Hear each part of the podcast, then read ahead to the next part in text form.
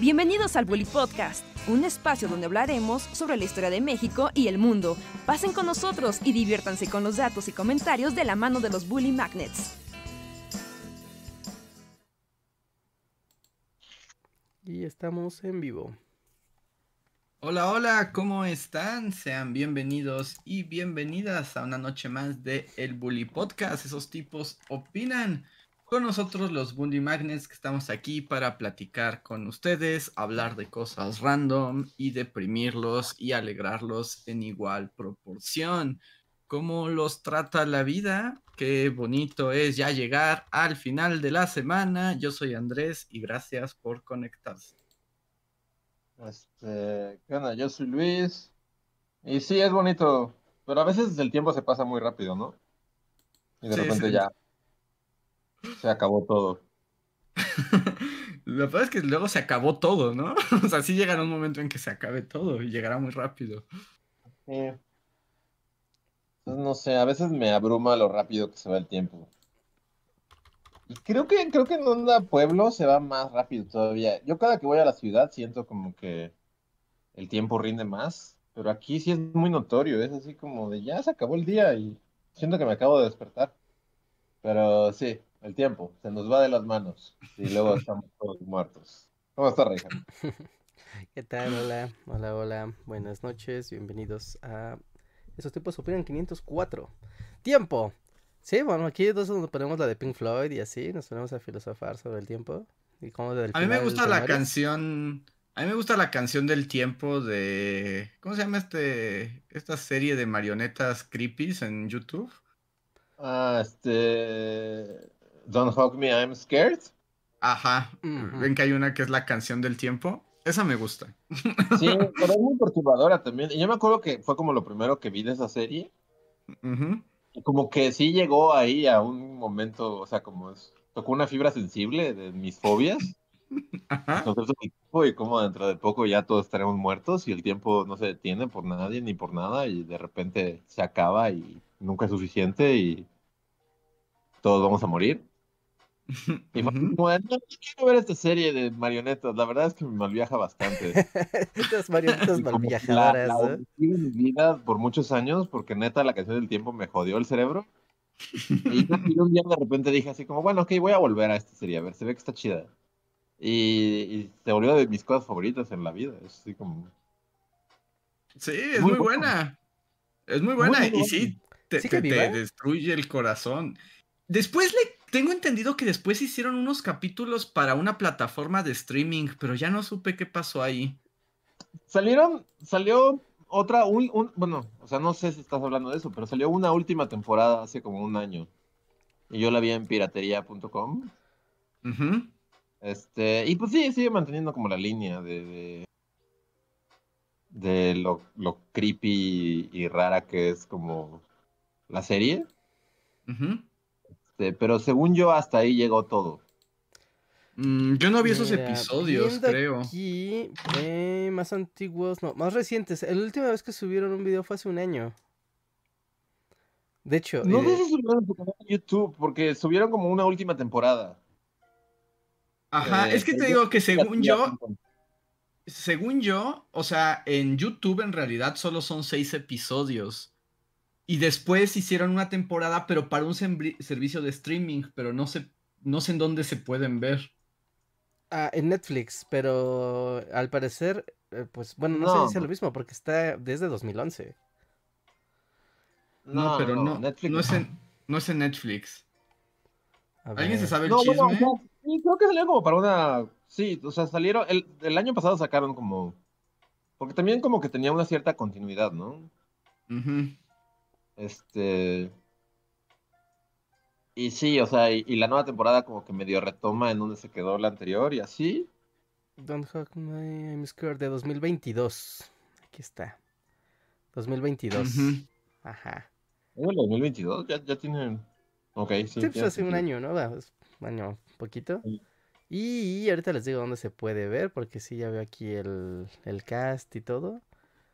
Pero, ¿dónde puedes, o dónde puedes o podías verla, no? Porque yo no la he visto Marioneta. y sí tengo ganas, ¿no? Pero véanla, si no la conocen, así se llama. Don't hug me, o sea, no me abraces, I'm scared, estoy asustado. No me abraces, Si no la conocen- miedo. Es como si David Lynch dirigiera Plaza Sésamo o algo así. sí, sí, sí. Eh, sí, ah, no, sí, es cierto. Y también tuvieron un episodio con Gumball. Tuvieron una participación en el maravilloso mundo de Gumball. ¿Ah, sí? Sí, ¿Te hay un episodio. Y también está como súper creepy el episodio. Sí, pues todos son súper creepy. O sea, pero sí como... O sea, hay, hay algunos que están como creepy normal y hay otros que sí, neta, me pueden llegar a causar pesadillas. Mm. Eh, Es una plataforma que se llama Canal 4, sí, Channel 4 de, de Inglaterra. Es la única manera de verlo. Sí, sí, sí, salieron como en la tele local de Inglaterra y ya. Sí, aquí viene que te puedes registrar y verla, pero bueno, no sé si sea gratuito o cómo funcione, pero sí, channel4.com. Y aquí viene toda Pero la debe haber una forma de verla guiño guiño, ¿no? Eh, De hecho está en YouTube. En Yo YouTube, sí- en, Ah, en- guiño, en YouTube está pirata, o sea, están ahí las dos, dos horas 40. Ah, sí, de- es cierto, ya vi, está en pirata. Ah, pues ya se armó, momento creepy para pasar la noche. Sí, está chido. La neta es que, o sea, es que sí lo tienen todo esa serie, porque, o sea, es muy creepy, pero también hay que decirlo, sus canciones son una genialidad. A mí me encantan las canciones. O sea, legítimamente, como todas sus canciones son muy buenas. Y tienen esta onda como infantil de Plaza Sésamo, pero progresivamente generalmente se empiezan a volver como creepies. Pero también son muy, muy pegajosas. Y este. O sea, yo sí las tendría, así como. Como en una lista, como en un playlist, como para escucharlas en mi día a día. O sea, sí son muy buenas. O sea, sí está muy bien armado. Es como. O sea, funciona en muchos niveles. Es una Sí, muy son- buena serie. Son muy buenas. Y, y bueno, o sea, desde el episodio 1, que es el de la creatividad, a mí ese fue el que me explotó la cabeza, No. porque ah, yo cuando lo vi fue como de, mira esto, porque te gustan las marionetas. y yo dije, ah, mira, marionetas, y están hablando de la... Y después es como, oh, Dios mío, ¿qué está pasando? oh, mi cerebro se derrite. Sí, que justo es como una libretita, ¿no? Que cobra vida y, y sí. les empieza a dar la creatividad. Sí, siempre es esto, ¿no? Como que siempre hay un personaje que, que cobra vida y les empieza a cantar de algo. Ujú. Hay otro también que es una computadora, Como un fax, ¿no? que también... Ajá, es como una... Ajá, es una computadora, pero está cagado que creo que ese capítulo empieza con que creen que va a cantar algo, ¿no? Como que todos Ah, voltean sí. a ver a otra cosa, que seguro que va a cobrar vida y va a cantar, y resulta que es la computadora. Sí, es, es muy buena, güey. Y ya, Sí, pues sí, ya tiene sus años, ¿no? Pues de 2011 y después el salto hasta 2022. O sea, sí es un muy buen lapsus. Pero ahí está, aquí está, Sí. está bien fácil, de bien fácil acceso hasta... Se ve que tiene su fandom porque incluso hay... O sea, sí hay muchas Ah, sí. reuploads de, del show de Channel 4. Sí, no, sí se volvió muy popular. Y en, el, en la última, pues sí hay. Igual hay canciones como muy chidas, pegajosas. Tienen como esta onda que creo que no pasaba en, los, en las primeras temporadas o en la primera temporada, que es como. Se tienen como un intro, como una canción, que es como la canción tema intro, pero va cambiando Mm, en cada conforme los Y seguro empieza súper buena onda que- y termina al final ya toda degenerada y horrible. Ajá. Sí, sí. Sí, justo. Eso es lo que uno espera. Pero. Eh, Un musical surrealista de horror. Hay un capítulo en específico que a mí me malviaja mucho, que es cuando creo que están como hablando de comida, se supone, y es como una la canción de la comida. Solo no me acuerdo quién canta la canción de la comida, es como un chef y otra chingadera, pero es como, Que- o sea, es sí, una sí que- canción temática de, la comida. Pero como que el número musical continuamente es interrumpido por, porque el teléfono suena. Y cada que suena el teléfono, la vibra se pone como súper creepy y súper así. Y es como ta, ta, ta. Luego Ese el güey, eh, no me acuerdo quién es. Ajá, creo que es el pingüino. El pájaro, bueno, el pájaro. Sí, sí, el como que- pajarito. Como que está despertando, o sea, como que está, o sea, como que la canción es una pesadilla y está despertando y cuando despierta está como en una sala de operaciones con una marioneta súper perturbadora que la neta, yo sí he tenido, o sea, ya cuando despiertas y, y, o sea, son pesadillas chidas porque, o sea, dentro de todo, pues está chido, pero sí he tenido varios sueños temáticos de Don't Me, I'm Scared, de que hay algo ahí que como que toca una fibra de mis miedos Ajá. Así, sí conecta, es así como, o sea, esto legítimamente me da miedo, me da mucho miedo, así, cu- cuando el pájaro despierta y está como en una sala de operaciones y le están sacando como los órganos y, o sea, sí, ah, mm, no sé, hay algo en mi cerebro ahí que es como de, ah, ok, si esto conecta y me da miedo y, y ya no quiero seguir viendo esto. Como corre, corre como nunca antes. Sí, sí, es una gran recomendación. A mí, a mí me encanta, me encanta, sí, como. Y luego tratas de como, bueno, yo traté de investigar, como, bueno, quién es, que como el, quién están detrás de esto, ¿no? Ujú. Pero, o sea, o tal vez no busqué muy bien, o tal vez, o sea, como que también es como parte de su imagen de los creadores de esto, como que no es tan fácil llegar a ellos. O sea, sí, realmente. No, sí, Yo me acuerdo que llegué a un documental, o sea, decía así como el detrás de cámaras de Don't Hug Me, I'm Scared. Y ya le das clic y pasaba lo mismo. Empezaba así como de, ah, claro, te van a enseñar así cómo hacen los títeres y así, y de repente te dabas cuenta que tu cerebro se estaba derritiendo, porque, sí. porque detrás de cámaras era un video igual de perturbador y raro que sus videos normales. Entonces, sí, e- e- es, es difícil llegar a ellos. Creo, y tal vez me equivoque, pero creo que es una pareja, es como una pareja de ingleses. Es Baker Mm. Terry y Rebecca Sloan. Ajá. ¿No? De hecho, No estoy cu- seguro si es una pareja o algo así, pero son dos güeyes. Es un vato y una morra. Y, Y su amigo. y es lo único que sé de ellos. O sea, como que también es muy difícil llegar a información de ellos. Es Sí, como no, que de tienen su imagen pública bastante. Bastante. De hecho, el único que tiene Trabajado. perfil de Movie Database es justo Baker Terry. ¿No? Y él es conocido por, es- por, es- por trabajar justamente en esta serie. También en Angry Birds, en la serie de televisión de Angry Birds. Y en Gumball, tal cual. Este, ahorita les digo que es. Es, Es que te digo que hay un episodio, hay un episodio de Gumball que está, o sea, que, que- que- que está hecho por esta, eh, o sea, es- es- este equipo. Y hay una marioneta que es como un hombre así como... Un hombre rojo, ¿no? No, es como morado y como que con cara así, este, como enojada, que da mucho miedo, también da mucho miedo. Y de hecho hay una parte en el episodio donde viajan como a una cocina, que es como la cocina de, de la serie. Ajá. Y bueno, en Gumball pasan cosas muy horribles y así, ¿no? Y de hecho el, el episodio así se llama, Don't Hug Me, I'm Scared. Ok. Mm, bueno, como que este vato es especialista en cosas mindfuck, o sea, porque bueno, no es como que sea el productor de las demás series, pero ah, ¿vieron alguna vez Manzana y Cebollín? Que es una Sí. secuela de, Ca- de Cartoon No. Network. ¿no? Sí, sí, sí, vi manzana y Bueno, cebollín. también tiene su especial de Manzana y Cebollín y es como de un momento, a este vato le gustan las cosas así bonito, cutes, retorcidas. A mí no me engañas. Dicen que, que Don Hawking es como el Bully Podcast. Empieza bien y se transforma siempre en algo raro.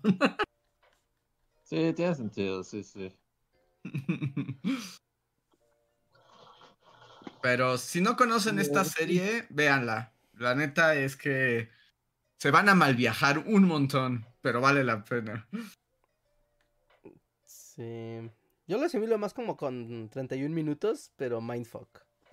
O sea, porque, o sea, por el tipo de titereteado que ocupan, ves que hay una muñequita, hay una muñequita rubia con los ojos chiquitos, ¿no? Eh, que también es como, esto está muy pe- pe- peluches de lo que sea, o sea, vamos a hacer un peluche con básicamente lo que sea.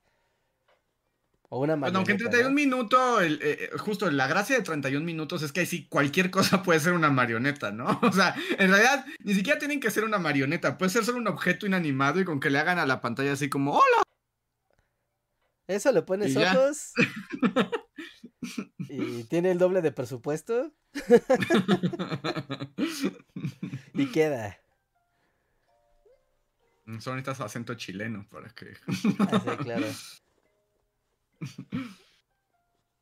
Pero no, el mundo de las marionetas es un gran mundo.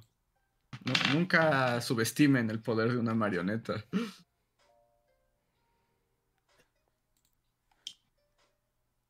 Sí, esta- salió la recomendación así al instante. Ah, Para, para ¿De ver, qué? entonces hasta lo pueden ver como si fuera una película en dos horas y media. Se avientan toda la temporada nueva. ¿La nueva? Ujú. Esa, yo, yo no, no sabía que estaba disponible. De hecho, o sea, sabía que se había hecho, pero justo tenía entendido que estaba así como en, ya sabes, servicio inglés que jamás verá Latinoamérica. Ajá, sí, venga VPN, vengan las VPNs. Así es como arrójenme las VPNs a la cara. Pero ahí qued- quede- quedan las recomendaciones. Es que las marionetas son fantásticas. Y te hacen reír, te hacen llorar, te hacen espantarte y tener pesadillas de por vida. que yo siempre voy a recordar también. O sea, ya sé que a nadie le gustó la serie, pero la serie del de Dark Crystal, la de Netflix. Nadie lo quiso ver, que- más bien. Ajá, que nadie quiso ver y a nadie le gustó y ya la cancelaron y al parecer casi hace quebrar a la compañía de Jim Henson otra vez. Eh, pero cómo funcionan las marionetas es impresionante. Son las marionetas más increíbles que yo he visto en mi vida. Sí, ¿no? De hecho, creo que hay más que. Yo no vi la serie, pero sí ve como los making ofs. Y sí tienen así como sus.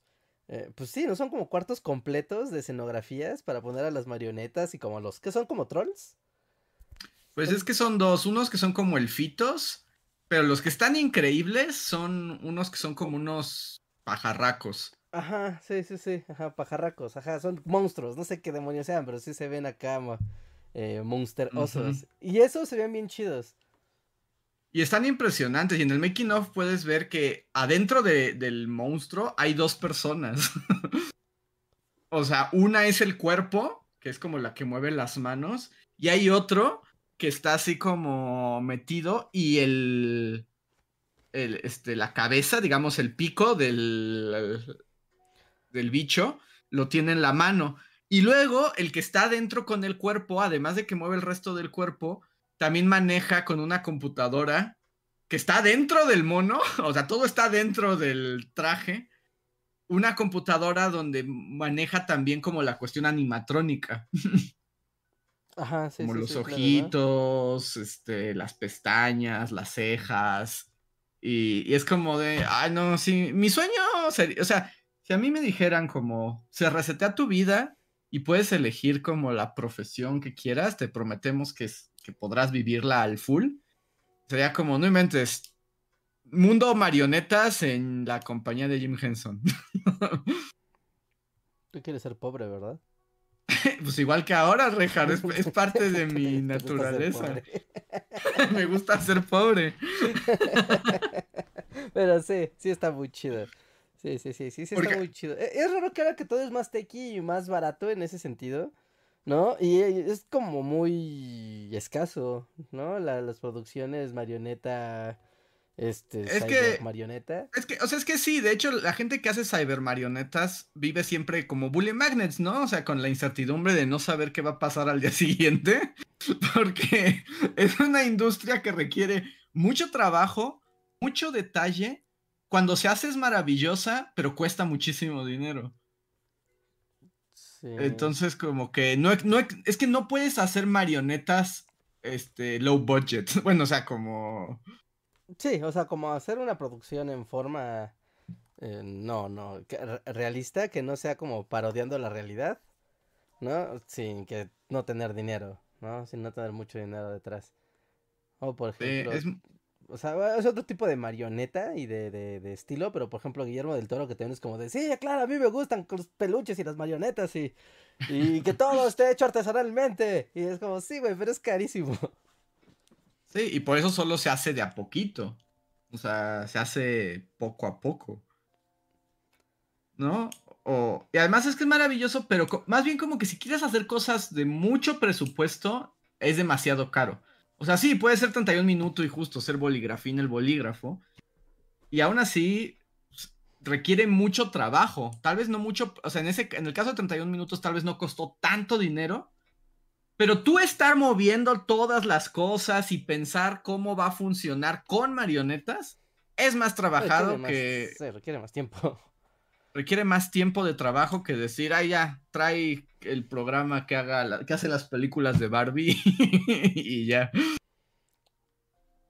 Ajá, sí. Pues mejor que hay que llamar a, a Warner y a decirle, vamos a hacer Barbie, el show de marionetas. Show de marionetas. De Todo, si, si algo es show de marionetas, es como, cuéntenme adentro. sí, sí, sí, sí, sí. Qué difícil. Creo que, creo que Luis se fue, a la zona fantasma. Sí. O está indiferente a las marionetas de pronto. No, no creo que esté indiferente a las marionetas.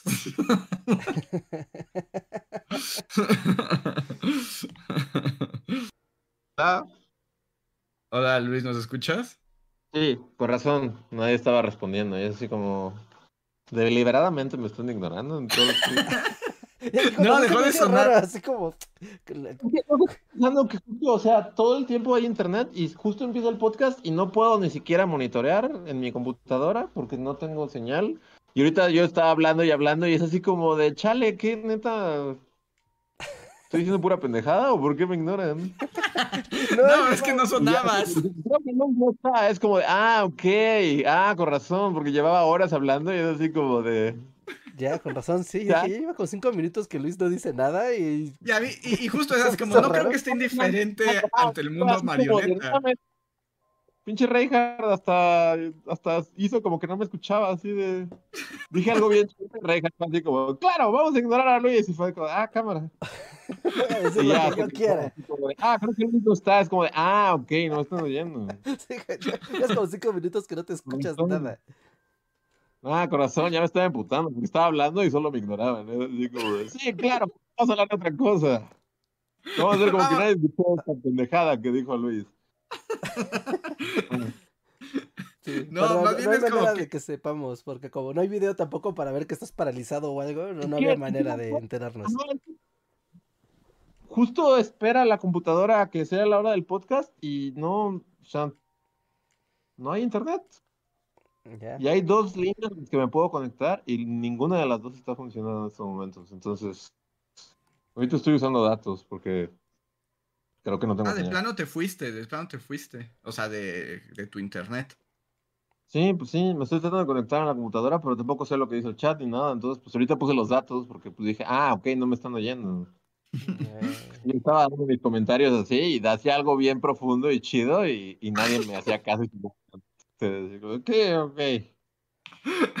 es tan increíble como para premisa de película, ¿no? Que estás así en una conversación normal y de repente todo el mundo deja de hacerte caso. sí, pues sí, ahorita ya sé, así como, ¿qué pedo? Estaba diciendo comentarios de, de, de ¿Cómo se llama? El Dark, Dark Crystal y del. Ajá, Dark Crystal. Eh, alguien haga el caso, ¿qué pues, pues, No, pero, pero. Pero procede, procede. ¿Qué, qué, qué procede. Cuéntanos de ah, no, qué opinas. me olvidó, güey. Ya, ya. Este. Eh, no sé de qué estaba, estaba. Ah, bueno, creo que mi comentario era que, que yo siento que Bully en algún momento debió haber hecho títeres. Mm nunca los hizo y como que esa es parte de mi arrepentimiento en la vida. Así como si, me preguntan así de tus arrepentimientos en la vida, es de no, nunca haber seguido por el reino de los títeres. Pero, ¿por qué? Así como, ¿pero por qué contenerse ahora?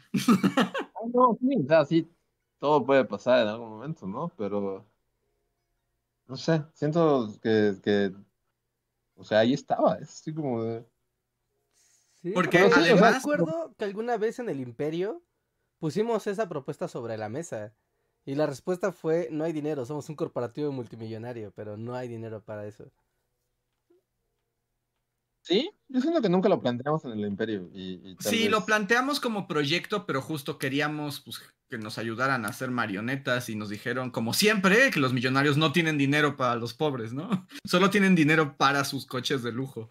Pero si es para trabajar, Sí, yo me sentiría mejor que te dijera, no quiero, güey, la neta, no, no, no se me antoja. Y dice como, ah, bueno, acuérdense que es- la, la sinceridad se agradece. La verdad ante todo. Y Pero- también es cierto que, más bien yo creo que, o sea, si continuamos, eventualmente va a pasar. Porque según yo, tú, Luis, cada vez tienes más poderes de titiritero Yepeto, ¿no? Pues de hacer cosas como de. Sí, de, de, de- de modelado, ¿no? Sí, y en realidad eso es como de algo que no sería tan. Y yo también pensé en eso porque hace poco. Este. O sea, aquí en mi cabaña, que ahorita no pueden ver, pero ya conocen, así como. Destino. Una máquina de coser super pro. Abandonada. O sea, que la acaban de poner. Y así como de, o sea, esa máquina de coser podría ser al siguiente, a la rana René, así como. O sea, so- solo, es, solo es cuestión de aprender a usarla, ¿no? O sea, como que cuando la trajeron fue así como de. Seguro, o sea, debes tener su grado de dificultad, usar una máquina de coser, pero una vez que dominas el arte de la máquina de coser, o sea, ya, se te abrió otra puerta, ¿no? De la, de la creatividad y así. Entonces está ahí como atormentándome, así como el corazón del actor de Edgar Allan Poe.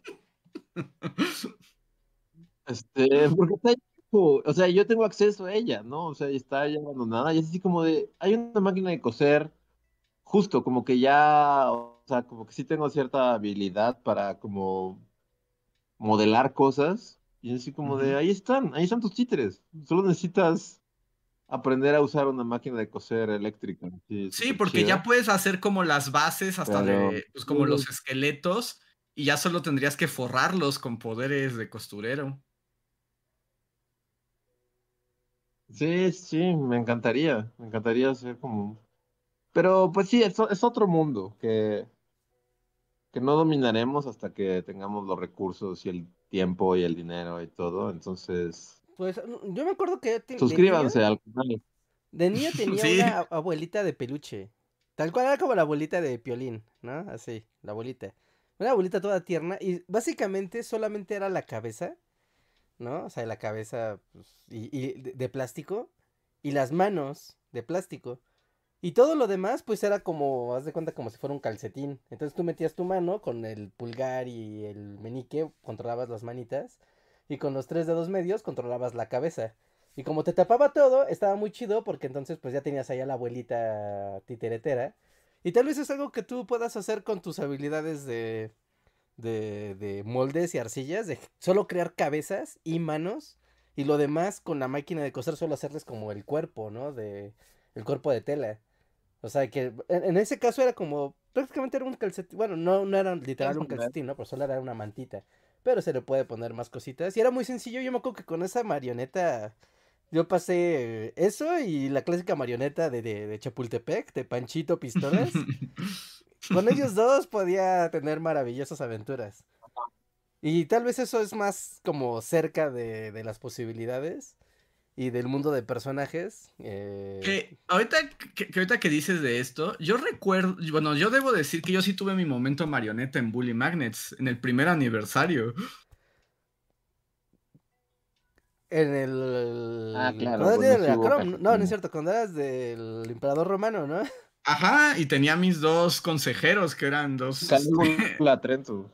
Ajá, Calígula Trento y tenía a sus consejeros, este, que eran sus marionetas y eran de, este, pues calcetines con ojos. y fue muy divertido, debo decir que son Sí, muy sí. divertidos. Sí, los, los títeres son divertidos. Que de hecho- Pero yo- bueno, o sea, supongo que se- yo, yo tengo como. ¿Eh? No, no, di tú y luego yo cuento algo. Pues sí me están escuchando. Es que o- otra vez como que siento que me Sí, estoy yendo. sí, sí, te escuchamos, te a la escuchamos. zona fantasma. Ah, no.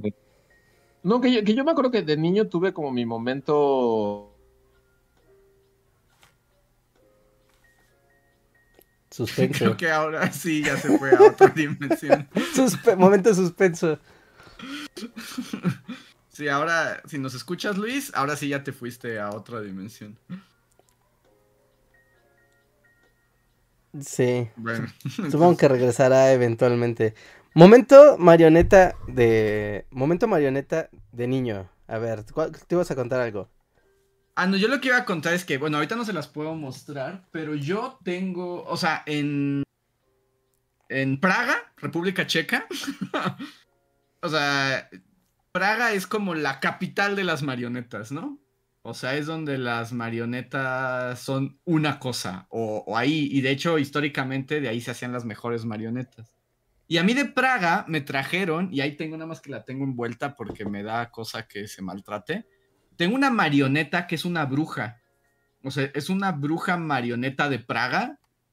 Que además, pues, obviamente tiene también todo el sistema de poleas que le permite mover las manitas y todo. Y está impresionante. La neta es que. Y la tengo envuelta así como en plásticos, porque además está hecha. Algunas partes son como de cerámica, otras partes son como de tela. Ya sabes, son esas cosas ultra frágiles. Wow, son una artesanía súper acá. Sí, pero eh, algún día se las mostraré, porque ahorita les digo, está envuelta ahí. Un día sácala para aquí. que en el especial de Halloween que sea la bruja. Que haga, no sé, Ah. cualquier cosa, ¿no? No sé, no la he visto, pero Ah. si es una bruja, Presentadora. ¿no? Si es una bruja, bruja Halloween, no, no veo dónde falla la suma. Sí, se las voy a mostrar en algún momento. Ahorita, ahorita no porque está envuelta en plásticos, pero sí, ¿no? Y, y las marionetas son lo máximo. Luis, ¿ya volviste? ¿Nos escuchas? Ah, sí, creo que sí, pero ya no puedo hacer nada. No, Te es que se, se quedó justo en suspenso. Sí. Tú de niño, Es que dijiste, yo de niño Ah, y ya no sí. supimos qué pasó. Me quedé- Ah, ok. Este, no, que, que de niño me acuerdo que traté de hacer un- una, una marioneta. Sí, me acuerdo que venía como, como en la carretera de regreso de algún viaje y estaba así como ya, mi cerebro fue así como de, claro, voy a hacer un títere y va a estar poca madre, así me lo imaginaba bien chido. Y luego llegué a, a mi casa y agarré unas tijeras y empecé a cortar como una almohada que tenía ahí como pensando que todo iba a salir bien y hice un desmadre así como en cinco minutos todo estaba lleno de algodón y de telas rotas y así. Y hasta ahí llegó mi sueño de tiritero. Ahí quedó. Ante el horror. Pero no es algo que tengo ahí, la neta sí es algo que tengo ahí, no sé, o sea. Pero pues también ver a Jim Henson y todo eso como que me quita las ganas, porque sí se ve que es algo muy difícil. Además, como- la. Es que como dice Rejar, es como el sueño de ser titiritero es porque te gusta ser pobre, porque sí, no hay manera de triunfar muy, o sea, llegar muy lejos, No, no. pero es un arte muy noble.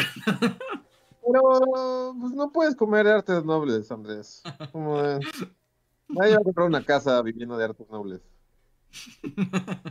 Menos en estos tiempos. sí. No, Porque ahora se hay una inteligencia artificial que te hace títeres, videos de títeres. Aunque solo le digas, así como. Quiero un video de títeres. Los No, no, no, no, no, no, que nadie se espante, que nadie se espante con estas herramientas. Yo soy combato en, en, en Twitter, ¿no? Que, que prácticamente diario publica imágenes que hace con, con IA, de muchos tipos, ¿no? O sea, de muchos tipos. Simulando videojuegos, simulando arte, simulando este, cosas realistas y así. Y, y me molesta que una vez que viste una imagen en IA, ya viste todas. O sea, ese estilo de, de colorear, de iluminar, de que si tú le pones atención a la imagen, el piso no tiene sentido, las cosas que tienen detalle no tienen sentido, ¿no? Las manos no tienen sentido, los pies no tienen sentido, los fondos no tienen sentido, los árboles no tienen sentido, las nubes mal vibran. Así que no, no. Pero ¿sabes cuál es el problema, Rejar? Que ya todo el mundo lo está utilizando. Cada vez hay más ejemplos como de. O sea, ya. Que, que como que las tarjetas Wacom del año pasado, que siempre elegían un artista para su imagen de portada, ahora usaron uno de inteligencia artificial. ¿Ah, neta? Y todo fue como. No inventes Wacom, o sea, le estás vendiendo tu producto a artistas, ¿no? Y, Pero ya, no, ajá. Pero, y te sea, ahorraste. Eh, Pero este era como un güey que entrenó a una inteligencia artificial para que dibujara como él. O sea, es como de Luis hace el mega el meca Luis Eh, y. No, Reinhardt, el de Ajá. Wacom simplemente imprimieron en una imagen y la pusieron en la portada. No O sea, hubo un de algún lado experimento. sacó los datos, ¿no? De algún lado sacó la, la data para hacer esa imagen, ¿no? La Se lo robó de algún artista, ¿no? No, pues la generó con una, o sea, la generaron y fue como así, ya no le tenemos que pagar a nadie, la generamos y está bonita y la ponemos en la portada de Wacom. Ya. sí. No, yo Eh, me, me niego ese a, caso- creer, a creer que las cosas son así. Es que yo por, o sea, es que investigando y viendo cómo funcionan estas tecnologías, es como, es que son, es más el miedo y el terror de, Reinhardt, Reinhardt, otro ejemplo que, que también, ni siquiera sé exactamente quién es, pero me enteré como por todo el chisme. Esta artista cantante que se llama Mon Laferte o algo así. Ajá. Eh, ¿No es Mon Laferte? Yo Mon Laferte durante años. Ah, haber- yo no sé, no sé, tío, no, no, debe ser la Ferté, tal vez, no sé, yo, no, o sea, es ella, no sé, no sé ni qué Ah, hace ella. ni nada. Pero justo como su imagen de su gira, que justo ahorita está la gira y ahorita pueden ver los, la imagen en, eh, como en los paraderos de camión. Este, Ajá. ella lo anunció en su Twitter como de, oh, la nueva ilustración. Y pues justo como dice Reinhardt, cuando ves una imagen de IA, ya IA. viste todas, porque es como una mujer que está así como, y tiene las manos al revés. Ok. O sea, es como si tuviera las, o sea, los pulgares al re- las manos al revés, ¿no? Y un Ajá. montón de elementos que no cuadran. Y pues la gente le dijo, no inventes señora Laferte o Lafertz. Eso es inteligencia artificial, a nadie engaña. Y entonces fue como, "Ah, eh, ah, eh". primero dijo que no. Y, y después Ajá. dijo, eh, y ya después dijo, no, sí es, pero es a propósito. Porque hay todo un concepto, como dice Rejar ahorita, ¿no? Es como hay un concepto artístico detrás y es como, ajá, hombre. señora, lo que usted diga. no me quisieron pagar, o sea, para, para los que no hayan visto la imagen, es como, o sea, son como dos mujeres, ¿no? Una cargando a la otra eh, en brazos. Entonces una está así como desmayada, ¿no? Y muerta, y la otra así la, la- la está sosteniendo para que no caiga con un fondo de nubecitas todas feas. Y como, ¿qué, qué sería? ¿Como arte, como arte al óleo? ¿No? Ajá, trata de imitar un óleo, sí. Tra- Trata de imitar un... Ya los escucho, pero se trabó por un Ah, momento, no sé si fue para mí. ajá.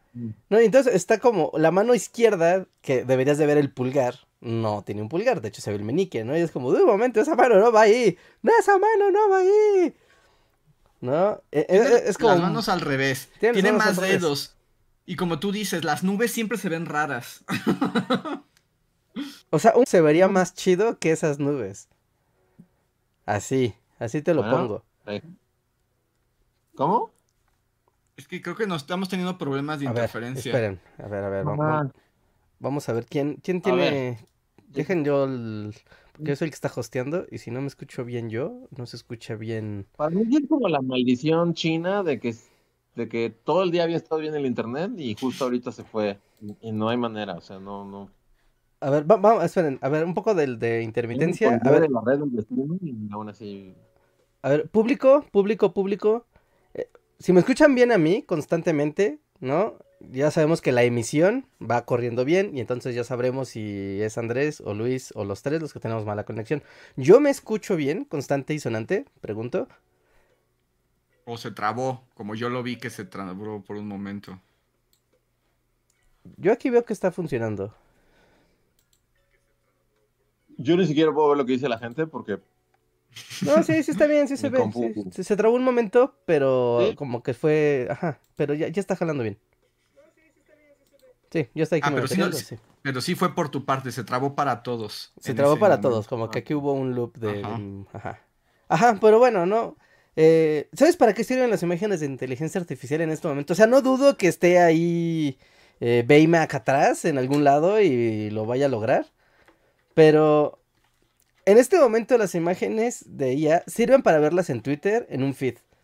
Para que solo las veas corriendo y de reojo veas la imagen y tu cerebro complete las cosas. Porque si te detienes a observar la imagen, notarás que tiene un chorro de errores y que la imagen en realidad hasta fea es. Pero ahorra dinero, porque por ejemplo también yo, o sea, otro de mis ejemplos, que también estuvieron fundando una editorial española que hace libros como de fantasía y como novelita histórica juvenil. Ajá. Que, que de por sí esos libros siempre tienen unas portadas horribles, ¿no? o sea, no importa Es parte del qué negocio época que... estamos, ¿no? Pero también claramente ya, ya no están contra... y Ya están generando ilustraciones horribles, porque justo la ilustración horrible clásica tiene sentido, ¿no? Aunque esté fea. Pero aquí, por ejemplo, ponían Sí, el- sí. era un libro de Juana de Arco y ponían una chica Juana de Arco como medio anime y medio al óleo también. Y también lo- las Ajá. manos rarísimas o cosas, por ejemplo, que como que como que la inteligencia artificial todavía no entiende las líneas rectas que van detrás de otros. Entonces, por ejemplo, las espadas como que hace Ajá. cuenta que ella tiene la espada como que se le está guardando en la funda aquí. Está el cinturón Ajá. y el resto de la funda no está alineada con la empuñadura, sino como que le sale ¿Qué se le pone una pierna? Le sale como por una pierna. Y como dice Reinhardt, si tú ves eso de reojo, no lo notas, pero basta con que mires la imagen y te das cuenta que nada cuadra. Sí, sí, es algo muy horrible, la verdad. Yo creo Es que ahorita, como- incluso en este momento, eh, es como el boom, ¿no? Y todos, ¡uh, wow! ¡Qué padre! ¡Esto es el futuro! ¡Sí! Ajá. Pero en cuanto esto empiece a trascender a cosas más serias, como de, ah, bueno, la industria editorial, ¿no? Que aquí ya Andrés pone el ejemplo. Y si tú ves esto impreso en un libro, pides la devolución de tu dinero. Es como, güey, ¿qué, qué porquería es esto, ¿no? Esto no está bien. ¿No? O lo ves en el póster de un, un concierto, que es la imagen del concierto de una gira, y dices, oye, pero pues la gira gana millones de dólares. ¿Cómo puede ser que hagas esta porquería? ¿No? Y... No sé, yo pensaría, o sea, me gustaría pensar como tú, pero yo siento que no. Como que también a la gente le vale realmente. Es así como. No, al grueso poblacional le vale totalmente. Porque, o sea, bueno, ahorita ya estamos hablando como de imagen estática, pero no sé si vieron que ya dio el salto las IAs a las imágenes en movimiento. Ujú, sí, sí, O sea, sí. ya hay, ya hay unos videos allí como... O sea, que igual lo que dicen, ¿no? O sea, si te fijas y lo ves a detalle, claramente ves que la morra tiene seis dedos y que... que las letras en el letrero de atrás no tienen ningún sentido. O sea, justo. O sea, pero si lo ves de reojo, es así como, de, pues ahí está. Eso es como de... Es una imagen súper chida de unos mamuts caminando. Y Sí, y sí, se para ve, o sea, un glow falso, como que ni siquiera sabes cómo, cómo definirlo, pero algo en tu cerebro, o sea, te hace dar cuenta de que es una imagen de inteligencia artificial, ¿no? O sea, tiene ahí como una, no sé, como un brillo, se ven como, no sé, no, no, no sé, o sea, no sé cómo explicarlo, pero algo en tu cerebro nota que es, aunque claro, también estamos hablando de hoy, ¿no? O sea, que de nuevo, el año pasado, nos vamos al año pasado, o sea, a un año de distancia me acuerdo que era como el mismo argumento, así de, no, pero mira, tiene seis dedos, y mira, este, si te fijas, y así como de, según yo ese argumento es como súper estúpido, porque claramente las cosas van a mejorar a pasos agigantados, ¿no? O sea, si esto sigue a un año, esto va a ser así como de, o sea, in, in, in- in- ¿cómo se dice? O sea, Mm. indistinguible de, de una imagen real, ¿no? O sea... Sí, cada vez va a Este- estar más, o sea, cada vez va a ser más. A menos de que ocurra algo, eso que tú dices, como yo también lo he notado, que incluso cuando ves una imagen, por más ultra realista que es, como que algo en tu cerebro te alerta, ¿no? Yo siento que es como lo último que nos queda de alma humana, o sea, esa- ese es el Sí, alma. Pero cada vez es menos, o sea, cada vez es menos y también estás hablando de que nosotros ya pues somos viejos, ¿no? O sea, pero yo sí siento que las nuevas generaciones va a llegar un momento en que les va a valer, ¿no? Y que realmente, no sé, mi lado más pesimista sí siente que en, en adelante cualquier forma de expresión creativa, ya sea a través de, de- de- del dibujo, o de escribir, o de hacer música, o de... O sea, digo, este es mi lado más pesimista que espero no suceda, ¿no? Pero sí siento que todo eso va a ser aplastado y todo eso va a ser como cosa de viejitos, así como de, mira, lápiz y hace dibujitos, qué tonto ese señor, porque yo puedo solo decirle a la computadora, computadora, haz una caricatura de mí y hace mil, ¿no? Y, y, y, y también siento que también como para las nuevas generaciones cada vez va a ser como, o sea, esto que tenemos como este ojo de ver y notar que algo es como IA o lo que sea, como que cada vez va a ser más, menos, como las nuevas generaciones cada vez van a tener menos esta capacidad de distinguir y también como que no les va a importar, ¿no? Y sí veo una forma de, de entretenimiento, no sé, o sea, como, como, como esto, o sea, progresando, o sea, como que cada año evoluciona, que sí veo como en unos tres o cuatro años, que tú llegas y le digas así como de, quiero ver una serie, este, que se trate de esto y esto y esto, y que esté con este estilo de animación. Y ya, y una IA te va a plantear así como, ya, o sea, y toda la industria del entretenimiento, como el cine y todo eso, ya va a ser como una cosa del pasado, como de viejitos, así como... Ese es mi lado más pesimista. Otro lado de mí esperaría que todo esto sea una burbuja y eventualmente reviente y en un par de años ya nadie se acuerde de esto y sea como cosa del pasado. Yo estoy con Pero sí esa siento que- segunda versión. De sí, todo muy Sí, ¿tú lindo, hasta que va a llegar el punto O sea, donde todo el mundo va a O sea, estar porque, harto. pues sí, el... Pero, pero no sé. O sea, estoy entre esas dos. Una parte de mí es como, esto es una burbuja y en un rato nadie se va a acordar de esto. Y otra cosa, y otra parte de mí es como de...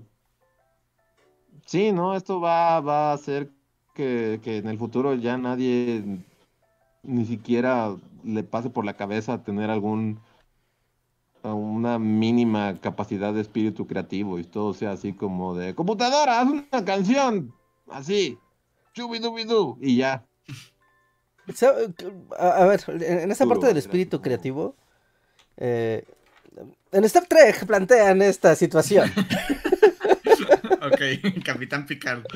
Ajá, porque, o sea, porque ven que tienen su cuarto mágico donde puedes meterte a la película que tú quieras y vivir una aventura. Y es todo El hiperrealista. holodeck. Ajá, el holodeck. Sí, Ah.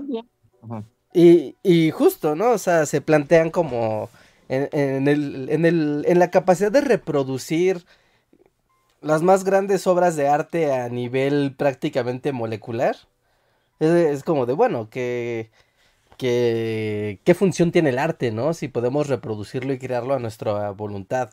A tener a nuestra imaginación salvaje y simplemente pedirle, a ver, este, computadora, crea una catedral barroca con unos lienzos de Satán y Dios y una lucha entre humanos romanos abajo, por favor, y dibújala rapidísimo. Y queda, ¿no? Bien padre. Pero eso funciona para el entretenimiento, para como el uso inmediato, para el consumo. Pero la expresión del arte como, o sea, creo que revalorizaría el arte hacia el ser humano como yo como persona necesito expresarme mediante el canto, la danza, la pintura, la escultura, el que tú quieras, pero más como una necesidad humana y una necesidad de expresión individual, que como, o sea, que, que, que como este momento frenético y psicótico de segunda década del siglo XXI, donde todo tiene Sí, que ser público. contenido, ¿no? Ajá, donde todo es contenido. Entonces, antes, o sea, tú piensas en, en los artistas, en los artistas a lo largo de la historia, o sea, no, no necesariamente se crea el arte para exhibirlo, ¿no? Ni para No, hacerte exacto, famoso, ajá. ni para viralizarlo, ni... Esos son conceptos de la actualidad. Entonces, cuando ponemos esta, esta, esta actualidad eh, presente, como siempre tienes que compartirlo, porque si no lo compartes y no lo likean y no se viraliza, entonces es como si no existiera. Y va a llegar un punto donde nos vamos a dar cuenta que eso no es necesario, donde decir, no, esto no es para internet. Al contrario, esto no es para internet. No, no debe de O ser. sea, yo. O sea, me gustaría como creer eso, pero no sé. Yo siento que no. Yo estoy de acuerdo con Reinhardt. Como, como análoga de, de, de, de- sí, de, o sea, por, por eso la verdad yo sí soy como, su- o sea, todo lo de las IAs me parece como la cosa más maquiavélica y diabólica y este, a mí es como, como Satán, así es como, o sea, porque es una trampa, es así como de, o sea, está aplastando cualquier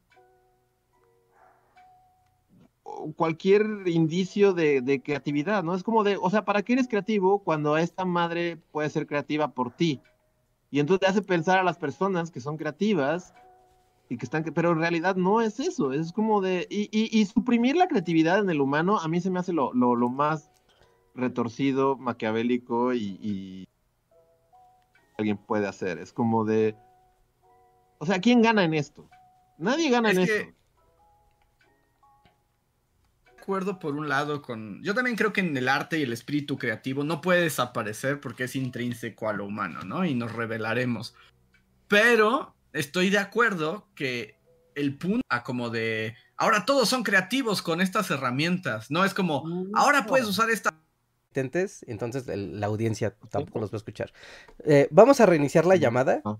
Vamos a reiniciar la llamada. A ver si con eso se arregla la, la intermitencia, ¿no? Porque sí entonces me está- Sí, Ok, porque también dice que la gente que de plano no ve nada. sí, sí, sí, sí, sí, porque se puso rara la cosa.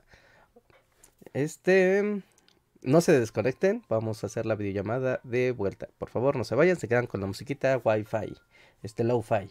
Ujujú.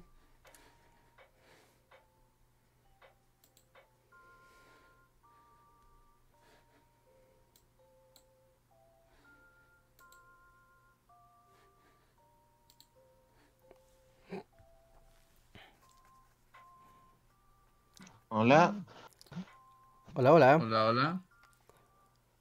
Ok, creo que... ya está, está, ok. ya- Ok, ya, ya está, vamos a ver si funciona bien. Ajá, entonces, eh, continuamos. No sé, ya perdí mi punto. Sí, perdón, perdón, no se está escuchando nada de ninguno de los dos. Entonces, sí. Y la gente tampoco estaba escuchando. No, no, pues si no los escucho yo, la audiencia tampoco. Ajá. No, pues tú ya no sé, ya. Entonces vamos a los superchats. And- Andrés decía que, que el arte, o sea, que la, crea- la creación del arte estaba intrínse- intrínseca a los seres humanos, pero que al estar eh, sumergida en esta dinámica de consumo, como que lo pervierte y ahí dejé de escuchar. Sí, o sea, lo que yo decía es que ni siquiera estas herramientas están funcionando al nivel de tú siéntete creativo, sino más bien es como ahórrate esos pasos y úsalos para tu marca, para tu empresa, para tu canal de contenido, porque ahora todos queremos crear contenido y vivir de él, entonces es como justo como que el discurso está usado para eso, ¿no? Y que las empresas, como sabemos que son, van a usar esto y, sin escrúpulos, ¿no? o sea, sin nada, nada de conciencia ni de interés, porque además también, pues, no les importa.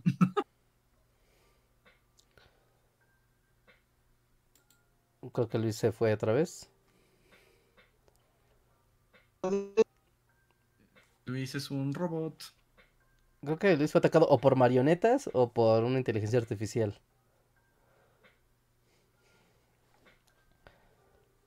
Tal vez son las inteligencias artificiales que están atacando el podcast. ¿Te imaginas que un grupo de inteligencias artificiales hiciera un show de marionetas? ¿Pero marionetas reales o Sí, sí, sí. marionetas virtuales como las que... No, no, una IA controla unos mecatrónicos y se pone a hacer así su show de marionetas. Pero lo está Pues sí, haciendo. Pues eso pasaba en... En esta película de... ¿Cómo se llama? La de... Niñito, soy Pinocho, robot y Jared Law. Y Eh. vamos con el... Este. se llama? Inteligencia artificial. Ah, pues justo se llama inteligencia artificial. Super 2000 era. Seguimos, sí, seguimos escu- sin escucharte, Luis, en caso de que tú sí nos estés escuchando. Eh, pero ya pasó, a- ya pasaba ahí. Sí, digo, también estas cosas como que ya están imaginadas, ¿no? De cómo la inteligencia artificial o los robots eh, empiezan a entrar en el mundo del arte y se cuestiona lo humano del arte y la necesidad de la existencia. Bueno, y como el valor, ¿no? Del arte. Como, o sea, sacamos a Mecha Mozart y Mecha Mozart pues hace una sinfonía así preciosa, conmovedora, así que llega al alma.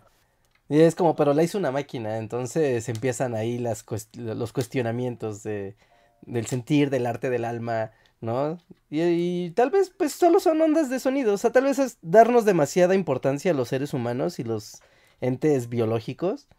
No, Reinhardt, somos una anomalía del universo. Claro que nos vamos a dar importancia. Somos únicos, porque además cuando explote el sol, nada quedará de nosotros. Por eso, ni las máquinas. O sea, igual estamos estimulados por la luz, las ondas, el electromagnetismo. O sea, como todo lo que se rige en el universo. Entonces, pensar que nosotros sentimos de forma especial las reglas del universo, pues es medio tarado. Es como, no, o sea, otras cosas también podrán percibirlo, interpretarlo de otras maneras. Y tú tienes la fortuna de poder percibir las interacciones del universo contigo. Que sea vida o un robot o algo así, la neta no importa, es el universo hablando, haciendo sus cosas. Es como... Luis, ya, sí, te escuchamos. Ah, ok, perdón, es que también ahorita me pasó lo mismo. No, perdón por interrumpir, es que otra vez estaba hablando y otra vez así como de... Estoy muerto, nadie me escucha. Sí. ah, solo quería... Sí, ah, mira, ahorita Nightmare justamente le da el clavo y no me acordaba. Pero sí, ¿alguien vio Pluto? ¿Alguien vio Pluto? Sí, Pluto, sí. En Pluto plantean como una cuestión de un robot que quiere tocar el piano. Y es una máquina de la muerte. Y, pero, y por ejemplo, en Pluto me gusta el approach, que es algo diferente a, por lo general. Porque, o sea, justo como que en estas narrativas como robóticas, cyborgosas, es la idea de que justo la máquina deshumaniza, ¿no? Y termina quitándole toda humanidad. Pero en Pluto la conclusión es que no, que en realidad el centro es lo humano, al grado de que conforme las máquinas avancen, lo que van a convertirse en es, en humanos, ¿no? o sea, se, acercan se, a la se acercan más a lo humano y eso como que les genera mucho conflicto. Aunque también a mí es como un discurso de las IAs que me, medio me molesta a estas alturas.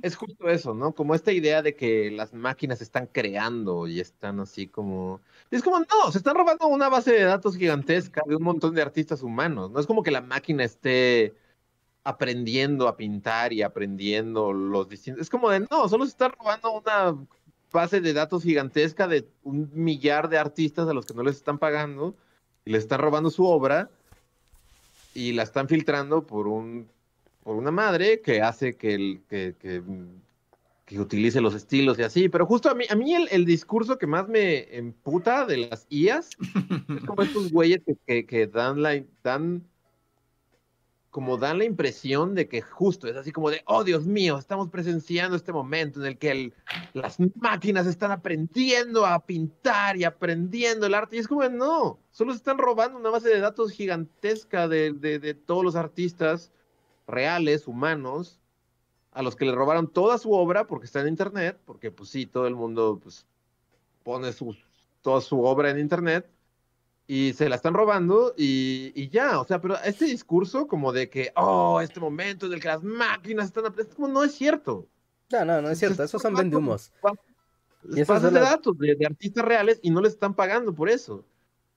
Y, y, justo a mí, a mí, a mí el approach más tramposo y más yuk de los Tecnobros y de los IA Bros es ese. Como de, oh Dios mío. Y, pasa, digo, pasa en, en, esta cosa como de, de, las IAs que hacen dibujos, pero también me acuerdo que también pasaba con ChatGPT, ¿no? O sea, como en estas IAs de, de, de que le preguntas algo. O sea, sí, la neta, la banda medio perdió el piso en ciertos momentos este, porque sí me acuerdo de varios tech bros así con discursos así de, oh, no puedo creer que estoy presenciando este momento en el que la inteligencia artificial está aprendiendo y se está haciendo consciente de sí misma y está aprendiendo química y matemáticas y, es como de, no, solo está reproduciendo cosas que, o sea, no, está copiando cosas que están ahí. Es como de esta idea de que están aprendiendo las máquinas. Se me hace tramposo y, y feo y como lo más yuk de, de todas las IAs. Sí, pero es que las cosas de las, de las están robando todos los dibujos que existen a estos artistas que están ahí. Sí, la, las cosas no está aprendiendo a hacer arte, es como de solo está copiando. Sí, sí, o sea, sí, es eso. Es eso, ¿no? E, es raro que el discurso que prevalece es el de entregarle la humanidad, el, el, el sentir humano, el alma, a las máquinas así de gratuito. ¿No? Y es como de, güey, pues no, o sea, mira, si lográramos eso, la verdad sería increíble. O sea, neta sería increíble lograr crear eh, conciencia.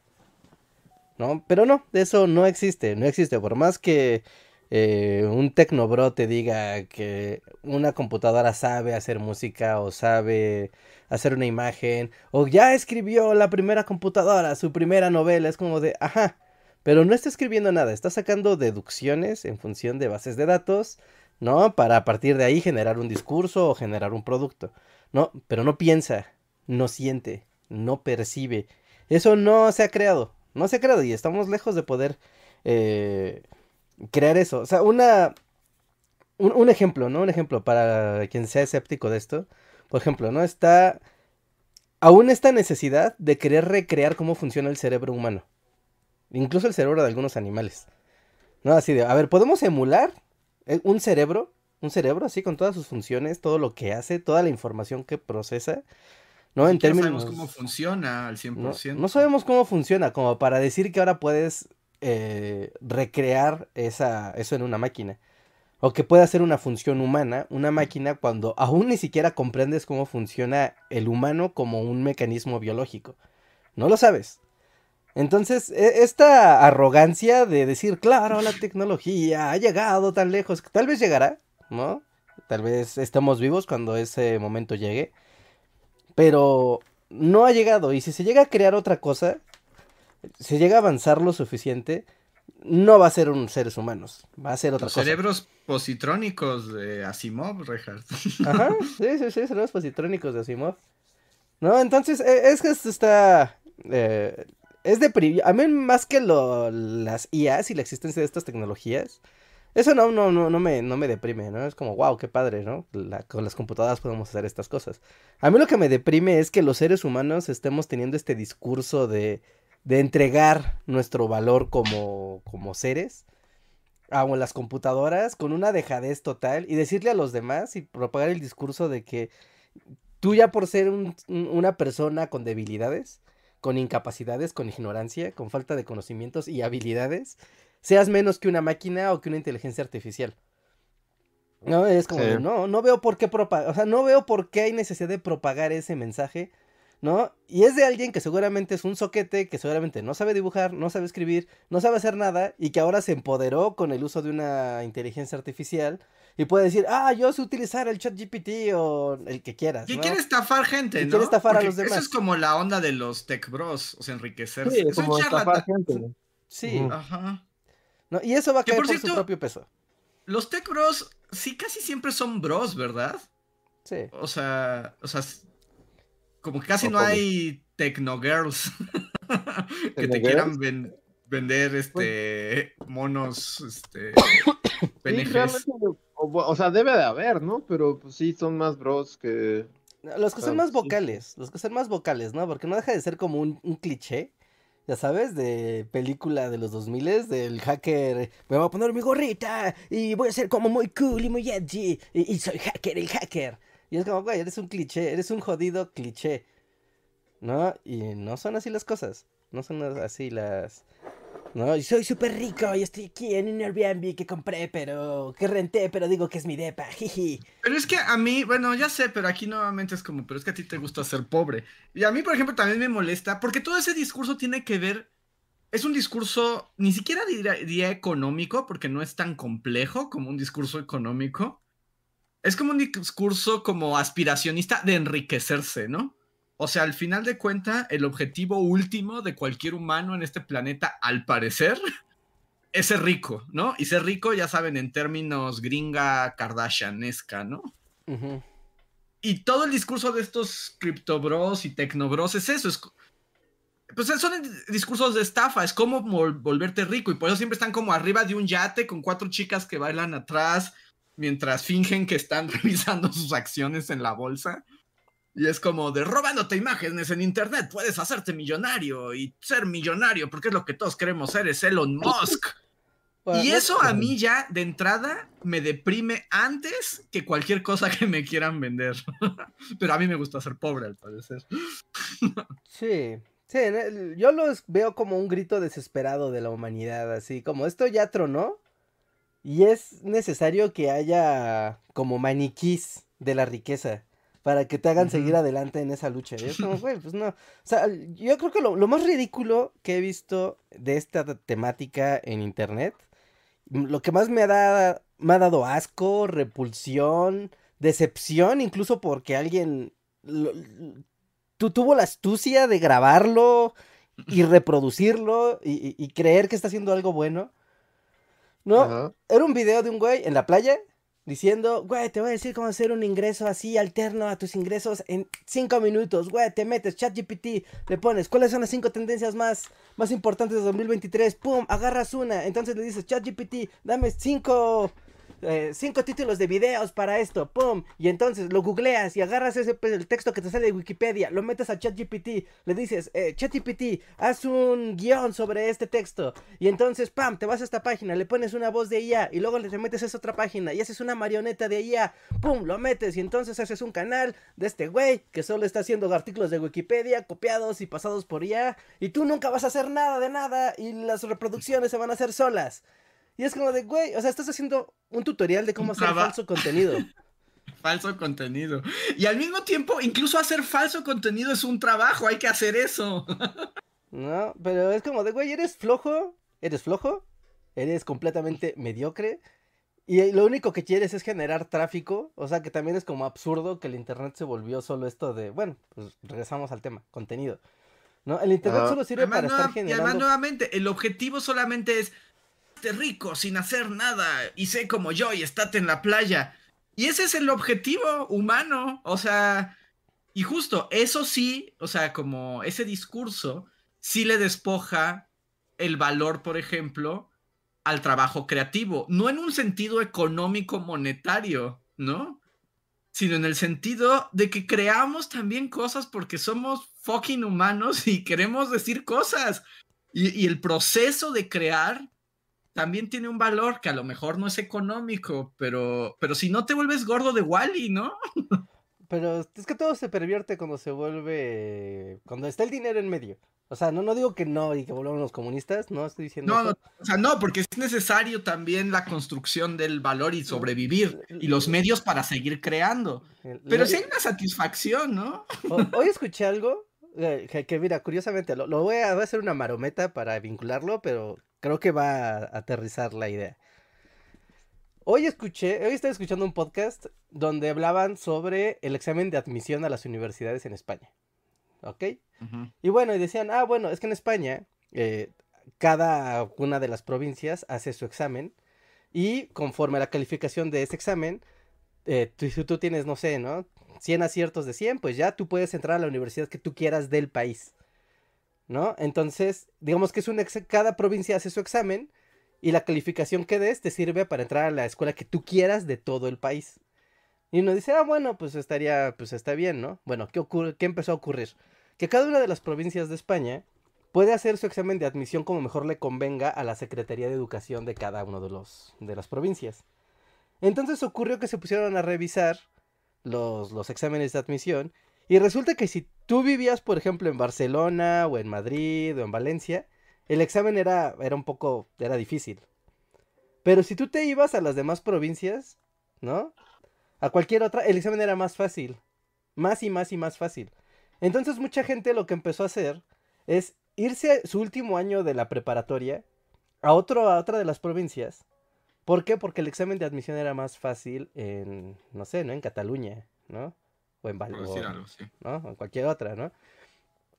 ¿Por qué? Porque no importaba la calificación. Si tú sacabas 10 en un examen súper difícil en Barcelona, valía lo mismo que si tú sacabas 10 en un examen súper fácil en, no sé, ¿no? En Galicia. Madrid, para, que sea eh, la rivalidad eterna. No, y era como de... Y, entonces, ¿qué, qué, qué pasaba? ¿No? ¿Por qué pasaba esto? ¿No? Porque al final, pues a cada uno de los estados de, bueno, de las provincias, le daban, le dan dinero al gobierno, al gobierno local, por la cantidad de, de, gente que puede matricular a las universidades. Porque eso quiere decir que la educación pública pues está en buen nivel. Pero entonces el, tema aquí era que, bueno, los estudiantes no estudian, ¿no? Porque pues mejor te vas a una provincia y haces el examen de, de, no sé, de Cataluña, ¿no? Que es muy fácil. Y entonces ahora sí tienes 10 y te regresas a Madrid a estudiar en la universidad más chida de Madrid. ¿No? A lo que voy con esto es que en cuanto entró el dinero al tema de, mira, entre más matriculados tengas, más dinero vas a recibir, empieza a ver estas trampas donde el fondo, la, idea de, fondo de hacer el examen de admisión en España, pues era como tener la, la certeza de que los alumnos tenían cierta capacidad para poder pasar al nivel universitario. Pero cuando entró el dinero en medio, ¿qué se, se volvió? Se convirtió en un negocio donde las universidades públicas de las provincias veían la manera de hacer trampa para poder matricular los más posibles con el menor esfuerzo. Es decir, que, que es lo mismo, hacerse rico en este caso es tener el mayor grado con el menor esfuerzo posible. ¿Por qué? Porque estaba el dinero en medio, involucrándose, ¿no? Y es lo mismo que con los Crypto Bros, es como, güey, te puedes hacer rico haciendo nada, porque no importa, no importa, ya no importa si sabes o no sabes. No importa si creas con el deseo de crear algo real y tienes la habilidad para crear, o finges que sabes y haces una simulación y los demás te la compran. Ya no importa. Y eso creo que es algo que en este momento de la historia humana es algo bien grave. Es como decir, güey, ya no importa, ya nadie quiere hacer nada, ya... Si no da dinero, no sirve y como muchas cosas no dan dinero, pues la verdad es que ya muchas cosas entonces no vale la pena hacerlas. Ah, como educarte, o hacer arte, o tener un internet que no sea un güey robándose artículos de Wikipedia. Sí, te escuchamos, Luis. Ah, ok, es que otra vez me, me fui, estaba hablando así, debatiendo y de repente... ¡Ah, otra vez! ¡No inventes! ¿Sí o no? Sí, no sé qué pedo con mi internet. Este. Pero sí, pues es como la cosa, ¿no? O sea, yo sí siento que es algo muy grave. Es como. Como justo, así como esta onda de, pues ya, ¿para qué, para qué haces cualquier cosa cuando una máquina lo puede hacer por ti? Pues es una idea como bastante grave y horrible para la raza humana, ¿no? Y para las generaciones por venir, porque, bueno, ahorita donde estaba hablando, interviniendo y me di cuenta que no me escuchaban, es lo que dice Andrés del espíritu creativo y así. O sea, yo espero que sí, realmente espero que, que el espíritu creativo sea como esa cosa que no muera y todo, pero también mi lado negativo y mi lado así siente que cada vez va a ser menos, o sea, que cada vez, o sea, nosotros, pues claro, pues pensamos así por nuestro, por cómo crecimos y, y el acercamiento que tuvimos a estas, no sé, o sea, como esta cosa de, de, de crecer en otra época en la que ni siquiera había computadoras, cuando eras morrito y agarrabas un lápiz y empezabas como a hacer dibujos de la película que viste ayer o lo que sea, y eso fomentaba e incentivaba en ti un espíritu creativo, de, de, de o de que empiezas a dibujar el cuentito de, de, Chuchito el perrito, y, y ¿por qué? Porque estabas aburrido, no había nada, ¿no? Es así como de, eras un niño aburrido en los noventas, que no tenía computadora, y entonces pues buscabas tus propias maneras como de entretenerte, y de ahí salía la creatividad, ¿no? Pero siento que, no sé, o sea, como que los niños tablet, o sea, ya todos los niños son niños tablet, ¿no? O sea, no sé si Ujú. tengan acercamiento a niños pequeños y así, pero desde hace muchos años para acá es así como si ves un niño en las reuniones familiares, es un niño al que le ponen una tablet en la jeta y es como de, ¿cómo hacemos que no llore el niño y que no esté chingando? Tablet. Le pongo una tablet en la jeta y yo lo veo así con los, con los pocos niños, así como, como, y que ya estoy hablando de tiempo, o sea, estoy hablando de que esos niños que yo conocí como bebés tablet, pues ya son, ya están creciendo y ya, ya dentro de poco ya van a ser adolescentes y así. Pero como que siento que cada vez suprimes más eso, ¿no? O sea, si a mí me hubieran puesto una tablet en la jeta desde que tenía dos años, cierta ¿No dibujarías? Hubiera, hubiera sido otra persona, ¿no? O sea, no sé si no dibujaría, pero hubiera sido otra persona. Mi, mi, mi infancia hubiera sido distinta porque no hubiera estado todo aburrido en, en un jardín ahí como en la reunión familiar y hubiera estado como imaginándome pendejada y media, ¿no? Me hubieran puesto una tablet en la jeta y hubiera estado jugando el juego de los globitos, de manda el globito al gatito y es como de agarras el dedo y mandas un globito al gatito y estás ahí cuatro horas y, y ya tu cerebro es diferente, ¿no? Y estás hablando de que cada vez es más y más y más, entonces no sé, yo sí, o sea, mi lado más negativo y que no, no, espero no suceda, y espero esté equivocado, pero siento que, que, hasta el espíritu creativo así va a ser suprimido. Conforme los años pasen y las generaciones avancen y así. O sea, ya lo ves, también es como que, no sé, o sea, luego ves como gente más joven que es, es casi como de, no, yo quiero ser rapero, quiero ser músico y así. Y, y, y ves y es así como, bueno, pues la música la bajo de esta suite de Spotify que te da un chingo de beats para que rapees. Y es así como, pero no sé, pues antes por lo menos alguien tenía que medio aprender a, a las tornas y mezclarle ahí los viniles y hacer como sus propios músicas para rapear. Aquí es como, y aquí es así, no, este, métete a esta página y bajas un chingo de beats y con esto ya puedes rapear y volverte músico. No sé, cada, vez es, es, como más abrumador la, la, forma en la que parece que como que la onda del mundo moderno es como de lo menos creativo que pueda ser, mejor. Como de aquí está todo para que no tengas que crear nada. O sea, ya, ya. Si eres músico, aquí está toda. Tienes una suite de beats y de música y de lo que quieras, como que puedes y, puedes decir que eres músico aun cuando la música la hayas descargado de una aplicación.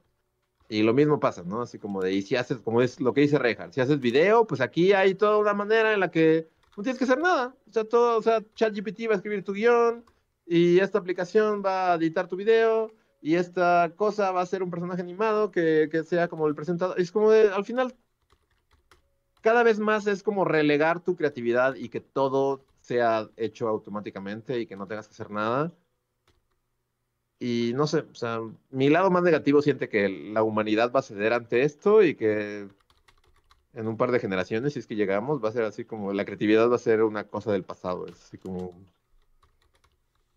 Pues puede ser, yo, yo pensaría que incluso, o sea, insisto, con esta Habrá incluso quienes con estas herramientas que parecen homólogas y carentes de alma, habrá quien a partir de ellas pueda crear algo asombroso, ¿no? Ah, o sea, habrá quien pueda hacerlo. Pero obviamente, como siempre, eso será una, una minoría, ¿no? Para la mayoría, sí creo que va a pasar esta alienación. Y no sé, tal vez yo ahí me queda solo si no confiar en el espíritu humano, confiar eh, en los dioses de la historia. Pero puede haber un momento de oscurantismo, pero tarde o temprano, si sobrevive la raza humana, habrá un momento de rebelión y retomaremos el espíritu contra estas posiciones. Y después estallará el sol y no importará nada, de todos modos. entropía. Pero pues a ver, eh, eh, a ver qué, tanto vivimos para ver cómo, hasta, hasta dónde llega. sí. Pero sí, de que se vienen tiempos oscuros, estoy de acuerdo. Pero creo en la redención. Creo, creo en la redención. Ojalá, ojalá. Sí, yo creo que esta crisis se ha tenido más de una vez en la existencia, ¿no? Como, sí, los luditas, ¿no? y antes también, con cada... O sea, piensen en, en los primeros griegos este, odiando la escritura. Ajá, sí, sí, sí. O cuando empezó la imprenta, ¿no? De, ah, pero es que entonces ya nunca aprenderás música porque no escribiste la partitura en una hoja y entonces te la memorizaste. Es como, no, güey, ya aquí están, mira, tengo un, un libro entero con todas las canciones del Renacimiento, aquí están. Ya, es ponerme a tocar. ¿No? Y son atajos, ¿no? Y no, eso no evitó que hubiera nuevas creaciones. Y cuando llega un nuevo entorno tecnológico, pues no deja de ser que formas de arte y formas de hacer el arte se van replegando y se van extinguiendo. Pero eso ha pasado toda la, vida. Entonces, no, no creo que haya que ser deterministas con, con pensar que nos vamos a volver. y te digo, es que además, o sea, te digo, luego hay momentos como de oscuridad y otros, pero pues ni siquiera se extinguen. O sea, piensa que hoy en día, con todos los procesadores de texto y todo, todavía hay gente, o sea, ya no son la mayoría, pero todavía hay locos que disfrutan la caligrafía. Ah, pero son como tres güeyes. o sea, sí, pero no, no se extinguió. son como tres güeyes raros en un sótano que nadie quiere. Sí. y uno está, estaba escribiendo unas cartas así como en una letra súper increíble y ya, ya no puede continuar. Sí. Pero bueno, voy a hacer una pausa de esto para leer los superchats que tenemos porque otra vez ya es bien tarde. El primer superchat de la noche es de Toño Inclán que dice: Hola, ¿opiniones del samurái de ojos azules? Yo aún no la veo. Yo aún no la veo tampoco y se ve bien padre. No la termino, sí seguí viendo capítulos. O sea, está padre, la animación está padre. Y está chida. O sea, sí, sí, sí la recomiendo. Está. va bien, pero también como que, como me pasa con las series, de repente, por alguna razón random, solo me quedé como en el episodio ahí a la mitad. Pero iba bien, iba bien. Iba bien en ciertas partes y en ciertas partes como que la animación de repente se pone como medio rara. Este, pero sí, y, y definitivamente iba bien y la retomaré, espero, o tal vez no. Como esas series que nunca viste el capítulo final. Ajá. Pero sí, no, no me acuerdo ni por qué, porque no he estado viendo series, la verdad. Creo que esa fue como la última que vi y nada interfirió con su, con que siguiera viéndola, pero simplemente ya no seguí viéndola. Pero sí la recomiendo. Estaba padre la animación y como la historia y todo. Pues ahí está. Yo tengo ganas de verla. Yo tengo ganas de verla, pero todavía no he tenido chance. A ver, Pablo Millán, hola Pablo, dice, hola, una amiga y yo veíamos La Sociedad de la Nieve y empezamos a divagar, divagar sobre qué papel tomarían ustedes en esa situación. ¿Qué harían en un caso así? O sea, como si nos tenemos que comer entre nosotros. O sea, y- pero eh, deliberadamente estaban viendo la Sociedad de la Nieve, platicando de qué harían los Bully Magnets si estuvieran varados en los Andes en un avión. Eso parece, según el super chat. Este, ¿la vieron ustedes? Yo no la he visto todavía. No, yo tampoco, todavía ¿Tú, no la veo. ¿No? Ah, entonces yo soy el único que ha visto la Sociedad de la Nieve. Yo, yo no quería verla porque como que me, medio me obligaron a verla, la verdad. O sea, yo no quería verla porque no sé, como que hay algo en el tema que como que medio re- me repele y como que es así como de- no estaba en el mood para ver gente varada en la nieve, comiéndose, teniendo que recurrir al canibalismo. Este, bueno, bueno, el chiste es que, que pues por X o Y acabé así de, así de, vamos a ver la ciudad de la nieve, y es así como, bueno, ok, voy a verla. Y la verdad me gustó mucho, me, me, me, me gustó mucho, así como de sentí sentimientos, o sea, sí, sí, es así como de, wow, estuve a punto de llorar en una parte de la película, o sea, sí está, sí está, está, está chida, está, realmente está bien hecha, este, y sí la recomiendo. Ahora, ¿qué papel tomaríamos en, en, en los... Yo viendo la película, porque también es como es, o sea, pues como sucede en las películas, justo, ¿no? Como que te clavas y, y te pones como en la situación y, y dices como, sí, como, ¿qué haría? Como, ¿cuál sería como mi... Yo si hubiera sido team de... Vamos a caminar y, vamos a caminar hasta llegar a algún lado y, si nos morimos en el proceso, pues ya ni modo. Es así como de... Yo hubiera sido team de me ofrezco para la expedición. Y si llegamos a un kilómetro y nos morimos congelados, la, mejor está- la verdad está mejor a, a seguir viviendo este infierno de situación. Pero bueno, también uno nunca sabe, ¿no? Porque también en la vida real a lo mejor hubiera sido de los güeyes que de inicio quedó súper lesionado y tuvo que estar ahí como como inválido la mitad de la que murió a causa de... Pero sí, yo hubiera sido Team Expedición.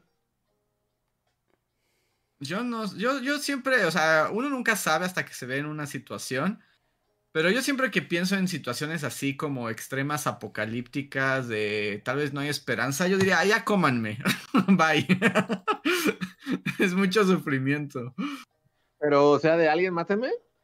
No, no, pero, pero no, no sé, es como, ay, no sé, me rindo, o sí o me arrojo. ¿No hay nadie que se suicide en la sociedad de la nieve? No, nadie se suicida como tal. Digo, tampoco no sé mucho de la historia real. O sea, no sé. Según entiendo, pues ya está como muy apegada a los hechos, a los hechos reales. Pero sí, o sea, yo la estaba viendo y también fue como el momento en el que el frío estaba más cabrón. Creo que también por eso me repelió un poco. Es así como de, o sea, yo pensando que tengo frío en mi cabaña y esos güeyes estaban ahí como a menos 30 grados como, no, no quiero, no quiero, no quiero pensar en qué se sentiría tener que pasar la noche en una carcasa de avión a temperaturas de menos 10 grados. Es como de... O sea, sí, sí sufrí con Está, está buena, la verdad la recomiendo. O sea, sí, sí es una buena película. Sí, yo la quiero ver, yo la quiero ver, sí, de hecho los le han estado dando premios y todo. Yo creo que estaría un poco con el team Luis de, pues vamos a explorar y a ver lo más temprano posible de la mitad del día para bajar esta maldita montaña Y al menos llegar a un lugar donde el frío no esté tan manchado y no morir. Pero bueno. Ta- también es de esas cosas de, película de época. ¿No? De si eso fuera el 2023 no les pasaría. La película no puede funcionar en, siglo- en 2023. Se supone que son como los 80s, ¿no? Me parece, sí, son los 70. O los 70s, ¿no? Porque es la que es como Sí, la reinterpretación de, de ¿cómo se llamaba la película original? Pasajeros de los Andes. ¿Reinhardt? ¿Sigues ahí? Está trabando Rey.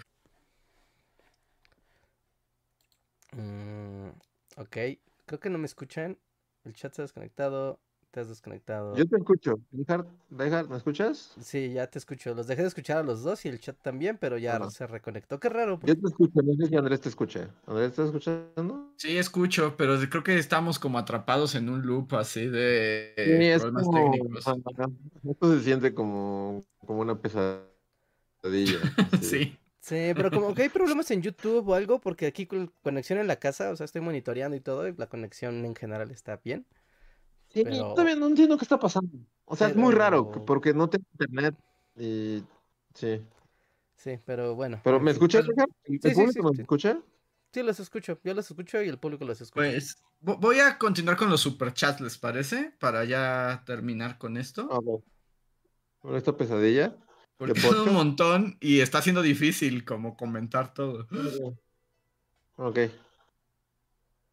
A ver, Lilith Vicio nos dice, justo acabo de ver ese video el, antes del podcast, el aniversario de Roma. Ah, pues entonces viste a las marionetas. Sí. Muchas gracias por Sí, el sí. super chat. Muchas gracias. Muchas gracias. Jules dice, mal año para aplicar para la universidad. Gracias a las elecciones, adelantaron el examen de admisión en un mes. Tengo miedo. Chale. ¿Y por qué? ¿Qué tiene que ver las elecciones con el examen de admisión? Sí, Shimon, que se vaya a la verga, ¿no? Pues sí, es como que fregados. Sí, ¿no? O sea, si el examen de la universidad no es una despensa, ni nada, ni un, ni un programa social. Todo, todo puede ser una despensa, Rejar. Solo hay que encontrarle la forma. Qué Yo soy team de ya, o sea, solo digan que es Sheinbaum ya. Es para, ¿para qué gastar tiempo y recursos y como ya? O sea, solo denle la presidencia, sí. Que le dé el bastón de mando y ya, nos ahorramos todo esto. Ay, No, sí, tiene que fluir el dinero. A ver. Sheldon nos dice, buenas noches bullies, mañana recibiré mi título como psicólogo. Muchas gracias por ser ese ruido de fondo para escribir mi tesis. Espero verlos en Puebla. Muchas gracias Sheldon y felicidades. A huevo, es bueno ese ruido de fondo. Sí, es todo un honor ser el ruido de fondo de alguien. Felipe Carranco nos comenta de las IAs, dice, yo las he usado, pero sigo prefiriendo dibujar yo. Pues sí, es que luego, ¿qué haces? ¿No? Te digo, porque también hay un gusto, ya, un gusto genuino. No. Ya alguien dibujó por ti y luego quedas con tu tarde ahí, solo te quedas como pendejo. Mm. Felipe Carranco nos dice, ¿qué pasa si le pides a la IA que haga algo pero tú después lo haces? O sea, como que te dé la idea. Pues mm, yo ya no sé. Pues dependiendo cómo la uses, como herramienta. O sea, es como si le dices, dame un cuerpo humano en esta posición. Es como el equivalente a buscar fotos en esa posición o, o usar estos muñequitos de madera. Mm, Sí. Sí, sí, sí. Sí, no, como una herramienta, un complemento. Yo creo que, yo creo que ese va a ser el final del, del uso de la IA. ¿No? Como una herramienta y un complemento que ayude a hacer más rápidos muchos procesos que pueden ser tediosos, lentos, difíciles. Está bien. Delegarle el, el acto creativo, me parece que eso no va a prevalecer. Es por ejemplo, bien, ¿no? Mer- O sea, el ga- eh, eh, la, peli- la, la serie de Kevin Spacey, House of. Cards. Guácala, House of Cards. guácala. House of Cards lo hicieron con una inteligencia artificial como muy, digo, ¿no? Para los tiempos que eran, como muy, muy verde todavía. ¿No? Y de hecho, pues igual, me voy a meter una. O sea, bueno, es que decir inteligencia, inteligencia artificial es una ñoñada, pero bueno. No, con un Big Data hicieron como, a ver, queremos hacer una serie que sea de política y de suspenso. Ah, ok. Y entonces metieron como un chorro de, de películas y un chorro de actores y un chorro de directores. Y fue de, a ver, ¿quién sería el director para esta serie? Y ya fue de, ah, por su carrera y trayectoria, pues este güey. ¿Quién sería el mejor actor para interpretar el papel de este tipo de historia? Ah, pues debido a su fisionomía y su voz y la la la, sería este güey. Entonces, como House of Cards, en esencia, es como la primera serie hecha con, con IA, ¿no? O sea, como que todo el back. Por eso es una. Y, por eso es una cochinada. todo el qué hacer, ¿no? El, el qué hacer, ¿no? O sea, la ejecución ya fue los seres humanos, pues se ponen a hacer las cosas y hacer el guion y todo. Pero la base de las ideas y de las decisiones se las dejaron a la máquina. Y salió lo que salió. Kevin Spacey. y es lo que te devolvió. ¿Quieres que eso rija tu vida? Kevin ¿Quieres que Kevin Spacey rija tu vida? a ver. Mercurión nos dice en un chat, ser pobre no te hará escapar de la tesis, Andrés. No, me empobrece más. La pobreza del espíritu. Luego Jules dice, y yo queriendo estudiar artes. No, está bien, adelante. Sí, que no, no, que estos discursos de, de, de sublimación de la humanidad no te depriman, no son ciertos. Los criptobros no te deben de asustar. O sea, pero van a asustar a mucha gente, ¿no? Ese es el problema. Es como de... Pues sí, si antes era como algo súper estúpido y tus papás te regañaban y así, si querías como irte por algún camino artístico, ahora mucho más, ¿no? Sí, o sea, eh, eh, tiene, digamos, otras nuevas eh, dinámicas, retos, por decirlo de manera elegante. Sí. A ver. Emily Belmont nos dice, Bully, ¿se acuerdan de la felicitación que les pedí en el podcast 500? Pues ya mañana es mi cumpleaños 17. No romperé la tradición de dato bajoneador, jaja. No, pues felicidades, ah. Emily. Y no es tan bajoneador, tienes 17 años, aún no es momento para bajonearte. A menos que quieras estudiar arte. o a menos que te preocupe el estado del ecosistema. Sí, la, esa corriente del océano que regula el termostato del mundo está desapareciendo a pasos agigantados, entonces próximamente el clima como lo conocemos va a ser una cosa del pasado. Pues la humanidad completa, ¿no? Tanto el clima como todas las cosas lindas de la humanidad van a ser sustituidas por máquinas. Lástima, no te tocó ver la humanidad. Putos boomers de mierda. El otro día un boomer me dijo en la jeta, así como de, yo estoy contento de que ya me voy a morir y yo viví la época más chida y ya todo está mal y qué bueno que ya estoy grande y que ya... Y es así como de, puto boomer de mierda, jódete. Estoy de acuerdo, me, me ha tocado desde esa situación y es muy irritante. Ajá, no sé, o sea, la neta es como, o sea, yo no quería que me calara de esa manera, pero sí se quedó en mi subconsciente, así de, fue un boomer jactándose de que él vivió el mejor momento de la historia y se aprovechó del momento en el que podías comprar una casa así por una bolsa de cacahuates y unos panditas y crear un patrimonio. Y pues sí, es así como de, y sí, estoy viendo que aquí pues ya no hay agua y al rato va a ser un desierto y va a ser Mad Max, pero para ese entonces ya voy a estar muy viejo y habré vivido mi vida y me voy a poder suicidar a gusto y haber vivido una vida plena qué mal por ustedes que se van a quedar aquí como pendejos sin agua. Y es como de puto boomer de mierda. Te odio. A esa es mi felicitación a, esta persona. Estoy totalmente de acuerdo contigo, Luis. He escuchado eso también y es, es completamente... Es muy molesto. Muy molesto. Neta, nunca me había dado ganas de pegarle en la jeta a alguien con más no, ves decirte en la cara, no siento empatía alguna por ti, te jodí. Ajá. Te jodí. ¿Sí? Soy viejo, tú no. Estás jodido, yo no.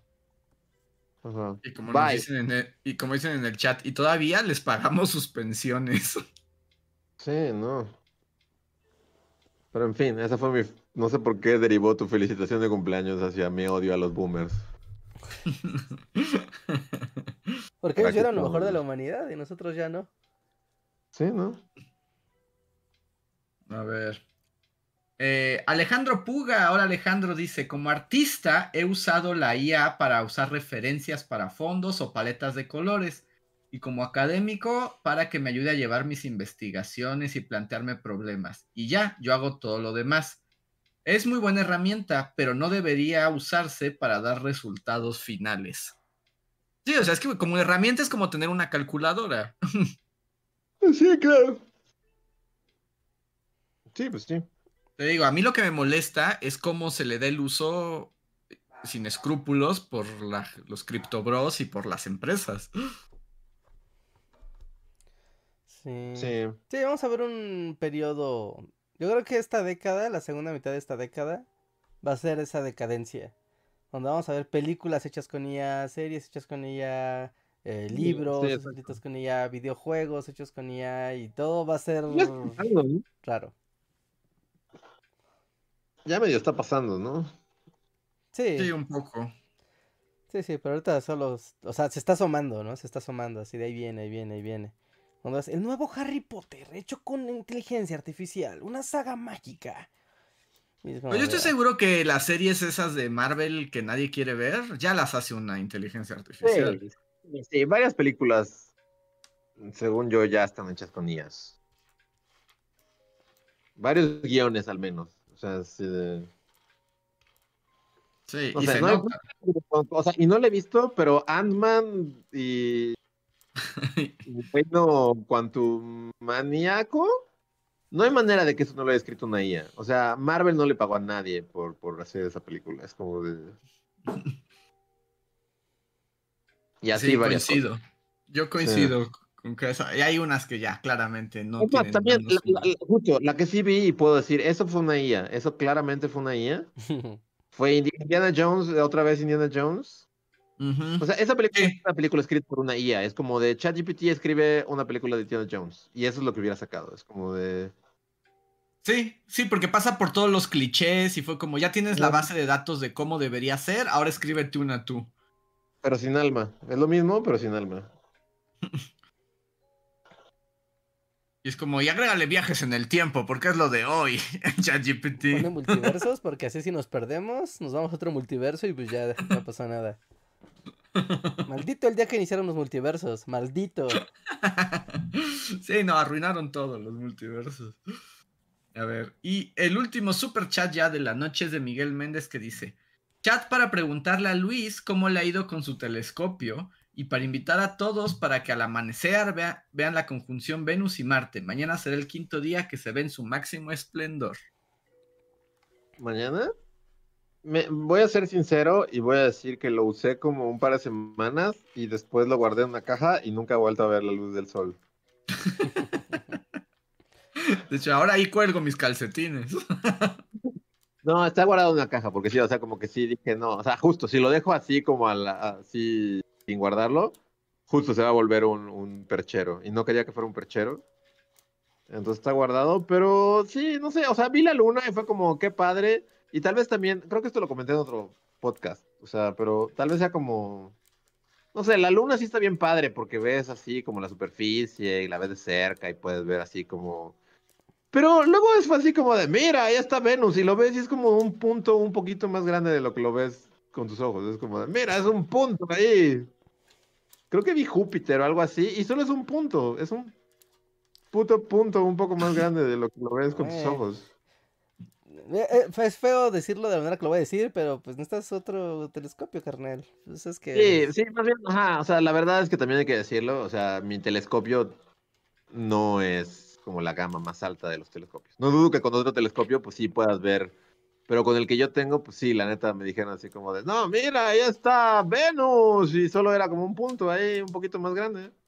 Sí, de Y hecho, también ahora- atinarle, atinarle al fucking punto era un castre, y estaba ahí horas así como tratando de atinarle al fucking punto, y se volvió algo muy frustrante, y por eso lo guardé en una caja. Pero la luna se veía chido. Y también espiar. Bueno, no, porque Sí, la ventana indiscreta, sí, Luis. es como- mi ¿Una pierna vecino que. que- No, tra- traté de hacer la ventana indiscreta, pero la verdad es que aquí, pues, no, no se presta. No, no me estoy aquí, pero, por ejemplo, sí, sí vi como, o sea, las montañas aquí, hay, o sea, las montañas cercanas, pues se ven como unas torrecitas de luz, así de, te- de Telmex y unas bombas de agua justo del sistema Cutzamala y así. Y siempre fue así como de, ah, eso se ve ver padre, así como con el telescopio. Y sí lo enfoqué y pues sí se veía padre, porque era como, o sea, lo veías muy cerca, ¿no? Y sí, también traté de así de, bueno, ¿a qué, qué vecino se ve como que haya matado a su esposa y esté un crimen? Pero no, nunca, nunca, nunca pude, no, no se presta. Me imagino así tu cabaña y Grace Kelly contigo así de, Luis, hazme caso. Y es como, calla mujer, tengo que buscar un asesino. Estoy resolviendo el misterio. Con un yeso así de. Sí. Sí, sí, también quería que me sirviera para eso, pero ni para eso me sirvió la neta. Sí, ahora que fue la noche de las estrellas, ¿no? En noviembre creo que fue. eh, justo, ¿no? O sea, yo estaba así de ¡Woo! ¡Telescopios! ¡Feria científica! Tu, tu, tu, tu", ¿No? Todo bien.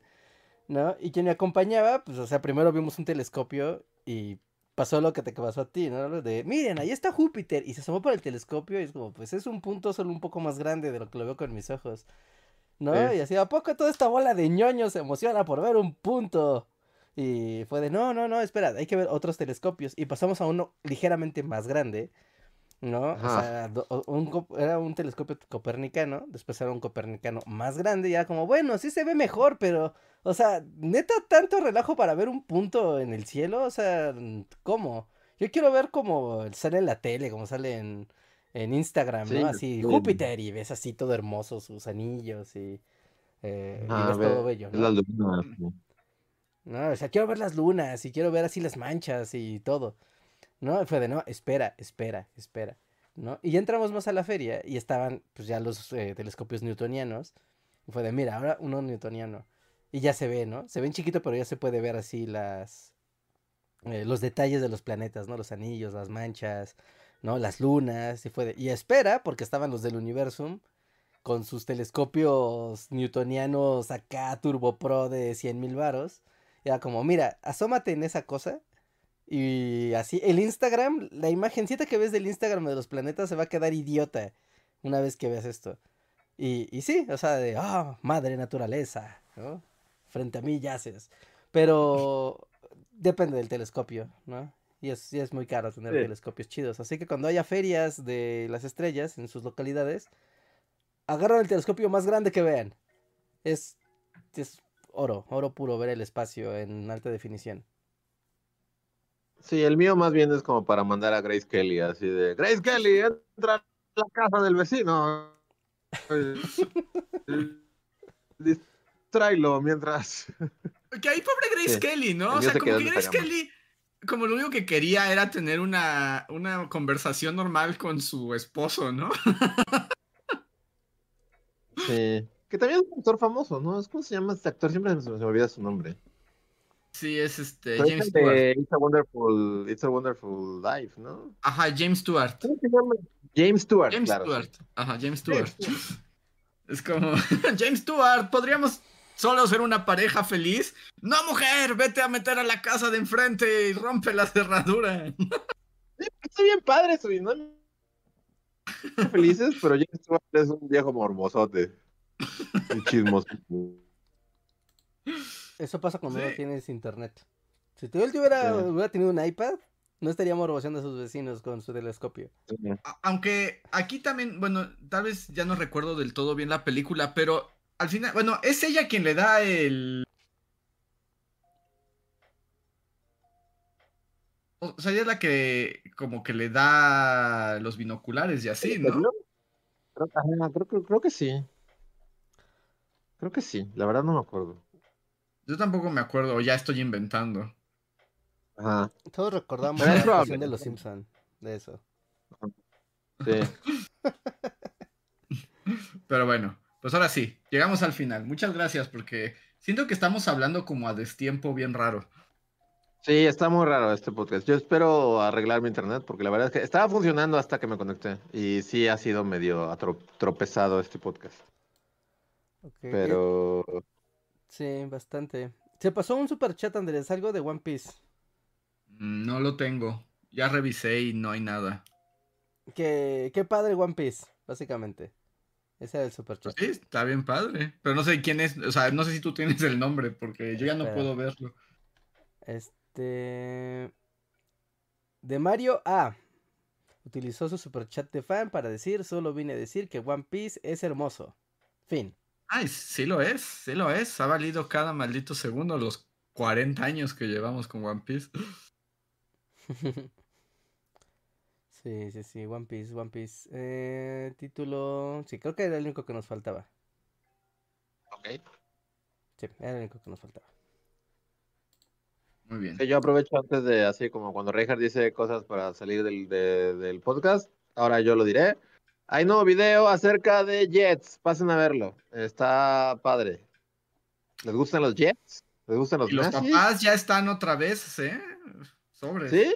Papás Sí, a la es como de, es. "Traigan más papás. O sea, métanse a todos los foros de papás y bombardeenlos con, con, con videos de. Con, con este video. Si, de- si, si, si están suscritos a un foro de papás que les gustan los aviones, este. Full papá, así de. esto- esta operación se llama Operación Full Papá. Bombardeen a todos sus papás. Dad Attack. Sí, vayan Eh, a verlo. No, sé- no sé en qué momento pasó, pero yo también ya soy full papá. Es así como de todo, todo mi, mi, mi feed ahora me recomienda nuevos aviones y nuevas este, historias de aviación. Y es como de, no mames, soy un papá. Soy totalmente un jefe. ¿sí? ya, ya el algoritmo lo sabe. Y hasta me gustaría crear como un programa de concursos que sea como reconoce el avión. O sea, ya estoy a ese grado de que si me pones así una parte de un de un avión y me dices Ajá. de dónde es y qué modelo es, ya podría defenderme en ese programa de concursos. Ya, no, pues ya eres el Uber papá, rey del foro de Sí. la página de Facebook de aviones de la Segunda Guerra Mundial. No, soy full. Estoy como suscrito como a cinco páginas de aviones de, de la Segunda Guerra Mundial. Y me gustaría programa de concursos porque siento que me podría llevar a un par de papás de calle. Pues yo Que creo que sí, hiciste dos videos explicándolo. Yo creo que muchos papás de calle te puedes llevar. No, y este- estos dos videos son como la punta del iceberg. O sea, ya, ya estoy súper clavado en los aviones rusos, japoneses, en los de la Guerra Fría. O sea, sí, ya, ya, ya. Mi, mi vida se volvió, soy un papá. Ah, que esa es, que esa es una pregunta. O sea, ¿y va, los siguientes videos seguirán siendo de aviones? O sea, ¿estás ahorita en, en la Un zona? par de ideas para videos de aviones. Que, por ejemplo, o sea, la verdad es que espíritu clickbaitero del internet, siento que un buen tema, bueno, ya aquí ya lo estoy diciendo, tienen la premisa aquí porque es, es el círculo cercano del bully, pero siento que uno que sí, sí tengo en mente, no sé si sea el siguiente, pero pues, da para mucho, es como hablar de los kamikazes, ¿no? O sea, ya en el video Mm. del kamikaze viento divino, pues se plantea, pero al inicio, realmente no dices nada del tema de los aviones, ¿no? Hablas del- de, de dónde viene la palabra, pero el video, y ya ha estado como, por- porque no, soy un papá y ahora lo único que consumo son videos de aviones, pero la historia de los aviones y la historia de todo esto está padre, o sea, como del, del OCA, del OCA, está, está padre. Entonces, al menos he pensado, o sea, he pensado en varios. Siento que el más clickbaitero y el que pueda apelar a más es, es justo hablar de los kamikazes, hablar de la Luftwaffe como, su, como, como uno en específico, no solo de los jets, sino como de la, de la cosa en sí. Y cosas, no sé, como hablar, no sé, del Spruce Goose, o, o sea, hay, hay muchos temas. La verdad es que si te vas como al mundo aviones, hay muchos temas. ¿Será el año en el que solo hable de aviones? No lo sé. Sí hay otros temas que llaman la atención, pero habrá que ver. Pues sin duda el de los kamikazes suena súper bien, ¿eh? Sí, ¿no? Ese suena súper está padre. O sea, no, no solo es que sea clickbaitero, sino que, o sea, sí está padre hablar del tema de los kamikazes y de Japón y la guerra y Godzilla. Entonces, no sé si solo hable de aviones este año, pero es que sí me está, me estoy divirtiendo mucho, la verdad, hablando de aviones. Entonces, Pues lo que te Es haga feliz. importante, y- ¿no? Divertirse haciendo videos. sí. Sí, este, este me divirtió mucho, la verdad.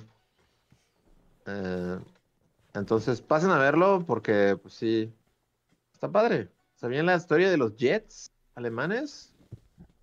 La neta no. La neta yo no tenía Nadie idea, sabía fue na- muy ilustrativo. Sí, Sí. y bueno, tam- también, o sea, lo que he estado leyendo en los comentarios es 50% papás y el otro 50% es gente como de a mí no podrían interesarme menos los aviones, pero este video me ha encantado. y así como se ha abierto un mundo ante mis ojos. Justo es eso, ¿no? Como que, ajá, hasta el público papá siempre te va a decir así como, sí, a huevo, el Messerschmitt. Y tú vas a decir, sí, papá. Y le vas a dar el avión. Pero, o sea, está interesante. Está interesante la historia de pues, la burocracia nazi, los, los ingenieros que desarrollaron estos motores. Y, y, y debo decir que también es como de, pues como siempre en un video tienes que dejar cosas fuera. Ujú. Y en este caso, o sea, solo se menciona como una oración así de Inglaterra estaba desarrollando sus propios motores, pero también Estados Unidos estaba desarrollando. O sea, como que puede ser un, vi- un video de la historia del jet en Estados Unidos, la historia del jet en Inglaterra, el, varios aviones que se mencionan en este video. En sí, podrías hacer todo un video de solo este avión, pero explicado a detalle, pero Pues. Pues véanlos y, si le- y compártanlos con sus papás y hagan que llegue más gente y entonces pues puede haber más videos para papás. Historia de aviones para papás. Ahí está. Muy bien, muy bien, muy bien, muy bien. Pues ahí, ahí lo tienen, para que no se lo pierdan. También subió un short, también subió un short hace ratito. Sí. Así que les aparecerá en sus respectivos feeds eventualmente. Y si no, pasen al canal y pónganse a ver todos los shorts de Bully Magnets, ya tenemos un montón. Tienen sus dosis de historia de un minutito. Pues ahí está. Pues ahora sí, pues con esto terminamos la semana. Muchas gracias a todos por conectarse y apoyarnos. Como siempre, no se vayan sin darle un like a este video y suscribirse si aún no lo han hecho. Pues ya, ¿no? Somos los Bully Magnets y nos vemos pronto. Bye. Sale, nos vemos, cuídense, dejen su like. Bye. Puto internet horrible. Síguenos en Facebook, Twitter y YouTube con el usuario Bully Magnets. También suscríbete a nuestro podcast en iTunes y en la app de Mixler para tener lo más nuevo de nuestros contenidos siempre a la mano. Deja tus comentarios, suscríbete, compártenos con tus amigos y recuerda, Bully Magnets, donde la historia en verdad es divertida.